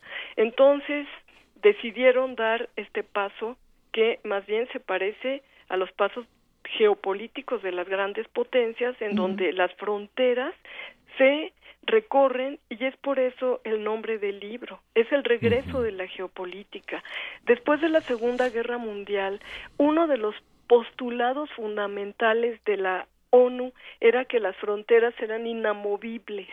No se podía tocar las fronteras, pero hemos visto cómo después de la caída de la Unión Soviética, cada vez más los territorios y las fronteras establecidas después de 1945 empiezan a moverse y el hecho de que Rusia se quedó con Crimea después de un referéndum de la población que es básicamente rusa es un paso geopolítico. Por eso nuestra época lamentablemente está asignada por esta política de fuerza y no por el derecho internacional, del cual nuestro país ha sido siempre un baluarte, ¿no? Sí, estamos conversando con Ana Teresa Gutiérrez del CID, autora del regreso de la geopolítica Rusia y la reconfiguración del poder mundial. Ana Teresa, hay dos capítulos que son muy importantes, la, este, la relación de Rusia con durante la política de Obama y Ucrania, que explicas el surgimiento. En estos últimos años hay una serie de películas y de visiones sobre una Rusia que ha importado la criminalidad. ¿Cómo convive esto con la política estadounidense, la migración, eh, la sociedad, el comercio y Ucrania? ¿Qué papel juega en esta en este imaginario que construye al universo ruso por excelencia? Ah, pues sí, Miguel Ángel, esto eh, pues sí es muy importante porque eh, tenemos pensando en un gran geopolitólogo del siglo XIX, que era Sir Halford Mackinder, inglés, que fundó y dio paso a esta disciplina geopolítica, él afirmaba que debía haber siempre una distancia entre Alemania, una gran potencia europea occidental, y Rusia, y que las potencias eh, marítimas como Estados Unidos y la Gran Bretaña siempre estaban en lucha por el espacio eurasiático, que es donde se asienta Rusia. El espacio eurasiático, decía Mackinder, si lo domina eh, el, cualquier potencia occidental, dominará el mundo. Pero si no, entonces las potencias marítimas occidentales están en peligro. Y esto es lo que empezaba a suceder con la venta del gas ruso después de la desaparición de la Unión Soviética. Alemania y Rusia, no por ideología, eh, prácticamente eh, pragmáticos. Ahí se nos está yendo la... Ok este ver seguro es que no está Luisa ahí entonces Luisa es la que mantiene a los, los espíritus chocarreros de Radio Una Raya. Yo creo que ella es la única que los ahuyenta. Que los espanta. Que los conjura y los y los pone en orden y sí de pronto acabamos de tener un, una especie de hipotecnológico sí. Este libro de de Ana Teresa Gutiérrez El Cid es un panorama documental muy importante porque marca pues desde los años 50 hasta la fecha una, una, una relación de fuerzas entre Occidente y justamente la relación entre Asia y América Latina a la que dedica un capítulo también muy importante. Y está en la línea de nuevo, ¿verdad? ¿No? Ah, bueno, tenemos cinco, no, cuatro ejemplares, de, porque yo me voy a quedar con uno, lo siento, eh, cuatro ejemplares que vamos a dar del regreso a la, de la geopolítica, Rusia y la reconfiguración del poder mundial de Ana Teresa Gutiérrez del CID.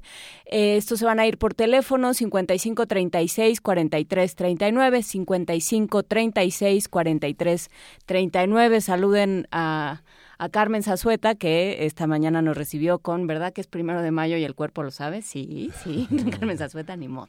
Y está en la línea nuevamente. Ana Teresa, nos habíamos quedado explicando estos dos territorios de Obama y la relación entre Rusia y el surgimiento de esta potencia ucraniana y la exportación de la criminalidad hacia Occidente. ¿Es un imaginario? ¿Es real? ¿Estás ahí, María Teresa Ana Teresa Gutiérrez del Cid?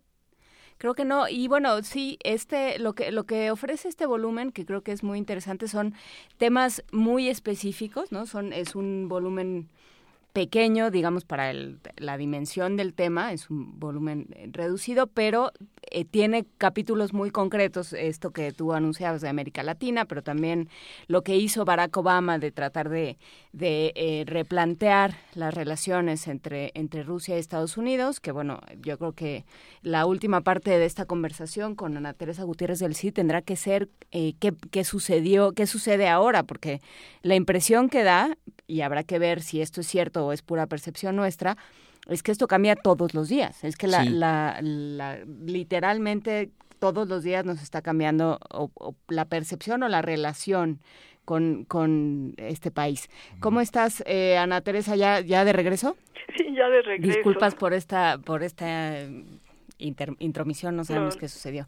Pero a ver, cuéntanos, estábamos eh, platicando fuera del aire que una de las de los grandes temas que surge ahora con Rusia es si es cierto que, que va cambiando la relación, sobre todo con Estados Unidos, que va cambiando todos los días, porque todos los días, a fuerza de a fuerza de tener tweets eh, salvajes y de, golpes informativos y noticiosos, nos va cambiando la idea que tenemos de la relación entre Estados Unidos y Rusia y del peso que tiene eh, Rusia sobre las decisiones que toman en Estados Unidos.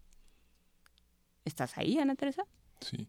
Se fue nuevamente. Bueno, hay que recordar que este libro de Zbigniew Brzezinski, eh, El gran tablero mundial y la supremacía estadounidense y sus, y sus, y sus imperativos estratégicos, marca gran parte de esta, de esta visión desde 1998, que tiene esta visión sociopolítica de la geopolítica, que es algo que en primer movimiento en, los, en las notas internacionales hemos, hemos tenido como una de las señas de identidad, en el sentido de que la realidad es compleja, de que no se limita a una sola a una sola visión y este libro marca esta, esta visión de esta nueva recomposición que no es bipolar, que es una, una, compleja sociopolítica, cultural, política. Pero bueno, por lo pronto, ¿qué pasa? ¿En qué vamos? querida producción. Sí. Ana Teresa Gutiérrez del CID, ¿qué pasa con México y, digo, no, con México no, con Estados Unidos y Rusia hoy? Hoy ah, los últimos cinco minutos, porque parece que nos cambia, que nos cambia cada cinco minutos. Exactamente. Bueno, esto es muy importante lo que dices porque efectivamente eh, vemos que muy rápidamente se hace eh, ya obsoleto, obsoleto todo lo que se escribe y todo lo que se plantea. Por ejemplo, hoy vemos que el grupo BRIC se está desintegrando a partir del el golpe de Estado a eh, Dilma Rousseff, este golpe blando para separar a, Estados Unidos, perdón, para separar a Brasil de Rusia y que vuelva a la órbita de Estados Unidos, por una parte. Por otra parte, tenemos que eh, la relación eh, intentó ser mejor con eh, Trump, así lo prometía Trump, pero vemos también que el establishment estadounidense está condicionando a Trump para que vuelva a los antiguos eh, usos que tenía la geopolítica estadounidense, es decir, estar separado de Rusia, estar condicionando el hecho de que si se quieren levantar las sanciones, porque esto es en lo que estaba cuando se cortó la línea, comentábamos que eh, Alemania y Rusia se habían acercado mucho por no por ideología sino por intereses pragmáticos de venta de gas.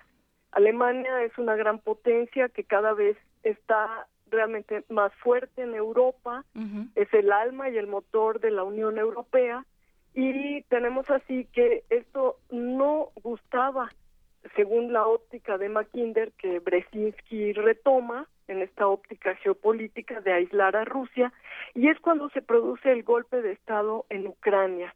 Y esto logra separar a los dos grandes colosos europeos que son Alemania y Rusia. Y por lo tanto, tenemos que eh, con el presidente Obama, aunque se trató de mejorar la relación, siempre los planes de eh, más profundos de lo que llaman el Estado profundo estadounidense, esta óptica de ser la hegemonía mundial, lograron arruinar la política de reset de Obama, que intentaba relanzar la relación al grado de que, bueno, se da este golpe de Estado en donde, si lo analizamos a profundidad, estuvieron funcionarios alemanes, eh, funcionarios estadounidenses, y propiciando este golpe de Estado. Y finalmente, los resultados fueron que, si bien la eh, economía rusa se había reposicionado mucho, esto también hay que plantearlo, a partir de que bajaron los precios del petróleo, a partir de que eh, hubieron sanciones de Occidente por eh, que Rusia reabsorbió Crimea, entonces hoy la situación económica de Rusia es un poco más complicada, le apostaban en Occidente, y es que estamos hablando de los intereses de las grandes potencias, le apostaban en Occidente a que eh, Rusia iba a implosionar debido a estas sanciones. Sin embargo, a Rusia le ha servido la política de sanciones y que no le vendan eh, varios productos occidentales para lanzar una política de sustitución de importaciones tanto agrícolas como industriales y grandes partes de eh, armamento que se construían en fábricas ucranianas cuando era la Unión Soviética y quedó así después de la desintegración, ahora son sustituidas por fábricas en Rusia que ha hecho un esfuerzo enorme por ya no depender de partes armamentistas para aviones y otros armamentos que antes le vendía a Ucrania. Y, y bueno, esta es la razón por la cual cuando llega Trump al poder y vemos que, bueno, él decía que iba a llevarse bien con Rusia, su estrategia obedece a la visión geopolítica ya no de Brzezinski, sino de Kissinger. Kissinger planteaba y plantea que eh, la gran eh, enemiga de Estados Unidos no es Rusia, sino China.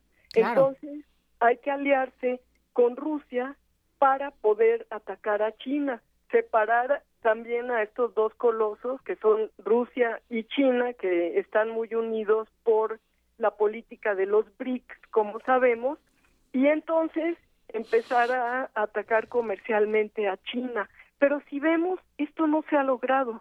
Vemos que la fuerza de China es tan grande que ahora es la defensora del libre comercio y que en el foro de Davos, paradójicamente, el mundo al revés, Estados Unidos habla de proteccionismo de sus empresas y China de que es muy importante el libre comercio. Entonces, la estrategia de Kissinger, que es reconocer que el mundo hoy es multipolar, que Estados Unidos ya no es la hegemonía mundial única, sino que también eh, Rusia es una potencia, como decías, energética y militar y China es la gran potencia económica. Y esto lo reconoce Kissinger y fue la línea estratégica que quería seguir Trump. Sin embargo, está muy dividida la clase política estadounidense y vemos que los demócratas y los poderes fácticos que están detrás de ellos, eh, la fracción del, del ejército, estadounidense que está detrás de los demócratas, los grandes industriales transnacionales que no quieren perder sus ventajas en los países del tercer mundo, han logrado que Trump vaya deshaciendo su estrategia de acercamiento a Rusia y de castigo económico a China. Ya eh, vemos cómo mm, Michael Flynn, que era el consejero de Seguridad Nacional estadounidense, fue destituido con cargos pues tal vez eh, un tanto absurdos. Como... Bueno, pero ya le salieron más. Ahora resulta que, le vendía, le, vendía este espejitos y prebendas hasta los turcos, a todo el que se dejara. Exactamente, exactamente. Aunque eh, entre los demócratas es lo mismo, solo que aquí era importante eh, satanizar a Flynn porque tenía una línea de más cercanía con Rusia. Después vemos que, bueno, ya lograron también aislar a, a Bannon, que bueno, eso sí es una buena noticia, ¿no? Y eh, finalmente, eh, cada vez más la política de eh, Donald Trump se parece más a la anterior política de Obama, pero es mucho más riesgosa y agresiva. Sin embargo, aquí lo que tenemos es pues un peligro de, de guerra eh, eh, inminente y eso es lo que nos debe preocupar, ¿no? Porque hoy, como decía, y es el alma del libro, tenemos que ver más los diseños geoestratégicos que tienen las potencias y vemos que también el derecho internacional pierde su vigencia. y lamentablemente, pues esto nos afecta porque, bueno, hay que ver también cómo Trump en este afán de reposicionar a Estados Unidos y de no perder la hegemonía mundial, pues vemos cómo eh, nos habla, ¿no? Con eh, satanizando a los migrantes por una parte, por otra parte amenazando con que va a destruir el Tratado de Libre Comercio y aunque los poderes fácticos se lo impidan, de todas maneras sus declaraciones sí afectan al peso y a la economía mexicana, ¿no? Sí, Ana Teresa Gutiérrez decir muchas gracias. En nuestros radioescuchas en el Twitter comentan que tiene una dulce voz, una gran autoridad, una gran capacidad de síntesis y bueno, le agradecemos mucho que nos haya dado esta lección de geopolítica. Y platicaremos sobre este nuevo orden mundial multipolar porque se quedan muchas cosas por ahí. Muchísimas gracias, Ana, Ana Teresa Gutiérrez del CID. De... al, contrario, y sí quiero hacer un reconocimiento a Radio UNAM, eh, mi alma mater en el posgrado, y bueno, por este esfuerzo de difundir los, las investigaciones que se hacen en esta universidad hermana, que es la Universidad Autónoma Metropolitana, con muchos menos recursos, con mucho más modestia, pero realmente eh, estamos muy interesados y además agradecidos con ustedes por difundir la investigación que se hace para tratar de entender qué está pasando en el escenario internacional. Pues sí, nosotros creemos, como el rector Barrosierra, que México se discute y se resuelve en las universidades. Muchísimas gracias por estar con nosotros, Ana Teresa Gutiérrez del CID, profesora investigadora del área de política internacional del Departamento de Política y Cultura de la UAM Xochimilco. Muchísimas gracias. Gracias a ustedes. Y seguimos, y seguimos con Vals Capricho de Ricardo Castro. A ver si es cierto que sí me la sé. Sí, sí, claro que sí. En el piano de Eva María Zuc, una de las grandes pianistas mexicanas, en la Orquesta Sinfónica del Estado de México.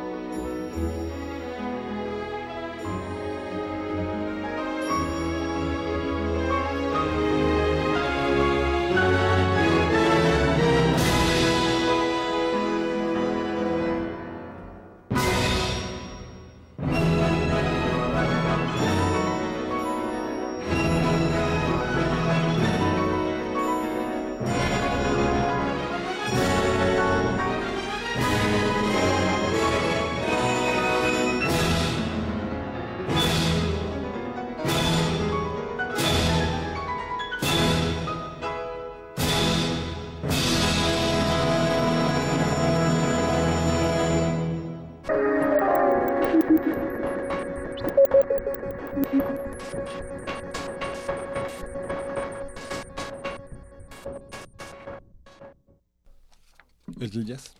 Vamos, vamos con una nota del jazz. Fue como le informamos el viernes pasado, la UNESCO declaró el 30 de abril Día Internacional del Jazz con el objetivo de reunir escuelas, artistas, historiadores y fans para celebrar y aprender sobre el arte del jazz, sus raíces, su futuro y su impacto. Ruth Salazar preparó la siguiente nota.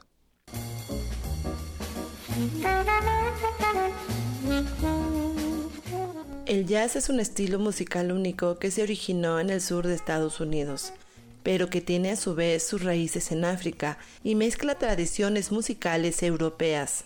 Los grupos de jazz han sido un ejemplo de tolerancia, cooperación, improvisación y entendimiento mutuo. Además, el jazz es un espacio de libertad de expresión y emancipación de la mujer. El músico Mario Lavista, miembro del Colegio Nacional dice que a lo largo del siglo XX el jazz ha resultado ser un lenguaje universal influenciando al mismo tiempo otros tipos de música, hasta convertirse en elemento cultural de mestizaje universal, sin distinción de raza, religión o nacionalidad. Todos sabemos que el jazz es una de las formas, digamos, populares más eh, célebres y, y, más conocidas, digamos, más célebres del siglo XX. Sería impensable la presencia de mucha música, por ejemplo, de Igor Stravinsky o de Poulenc, sin la influencia de este género musical, el llamado jazz, que es una creación netamente eh, norteamericana.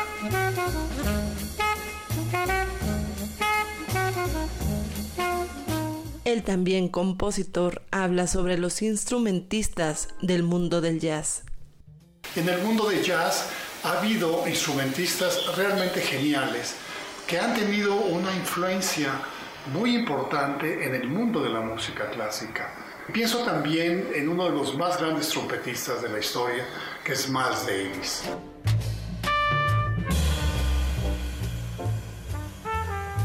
Ayer fue el Día Internacional del Jazz.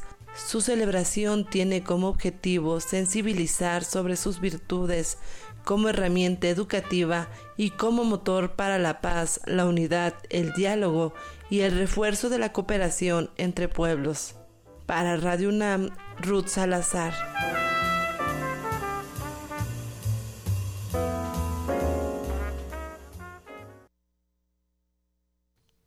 Pues ya con esta, ya esta es la última y nos vamos, ya con esta nos despedimos. Uh, Juana Inés. Y como no hay primer... nadie que nos lo impida, vamos a seguirnos. El capricho italiano de Tchaikovsky para terminar y nos vamos sí, hasta eh, mañana. Esto fue primer movimiento. Ah, esto fue primer movimiento El Mundo desde la universidad. Mañana nos escuchamos ya todos. Muchas gracias. Hasta luego.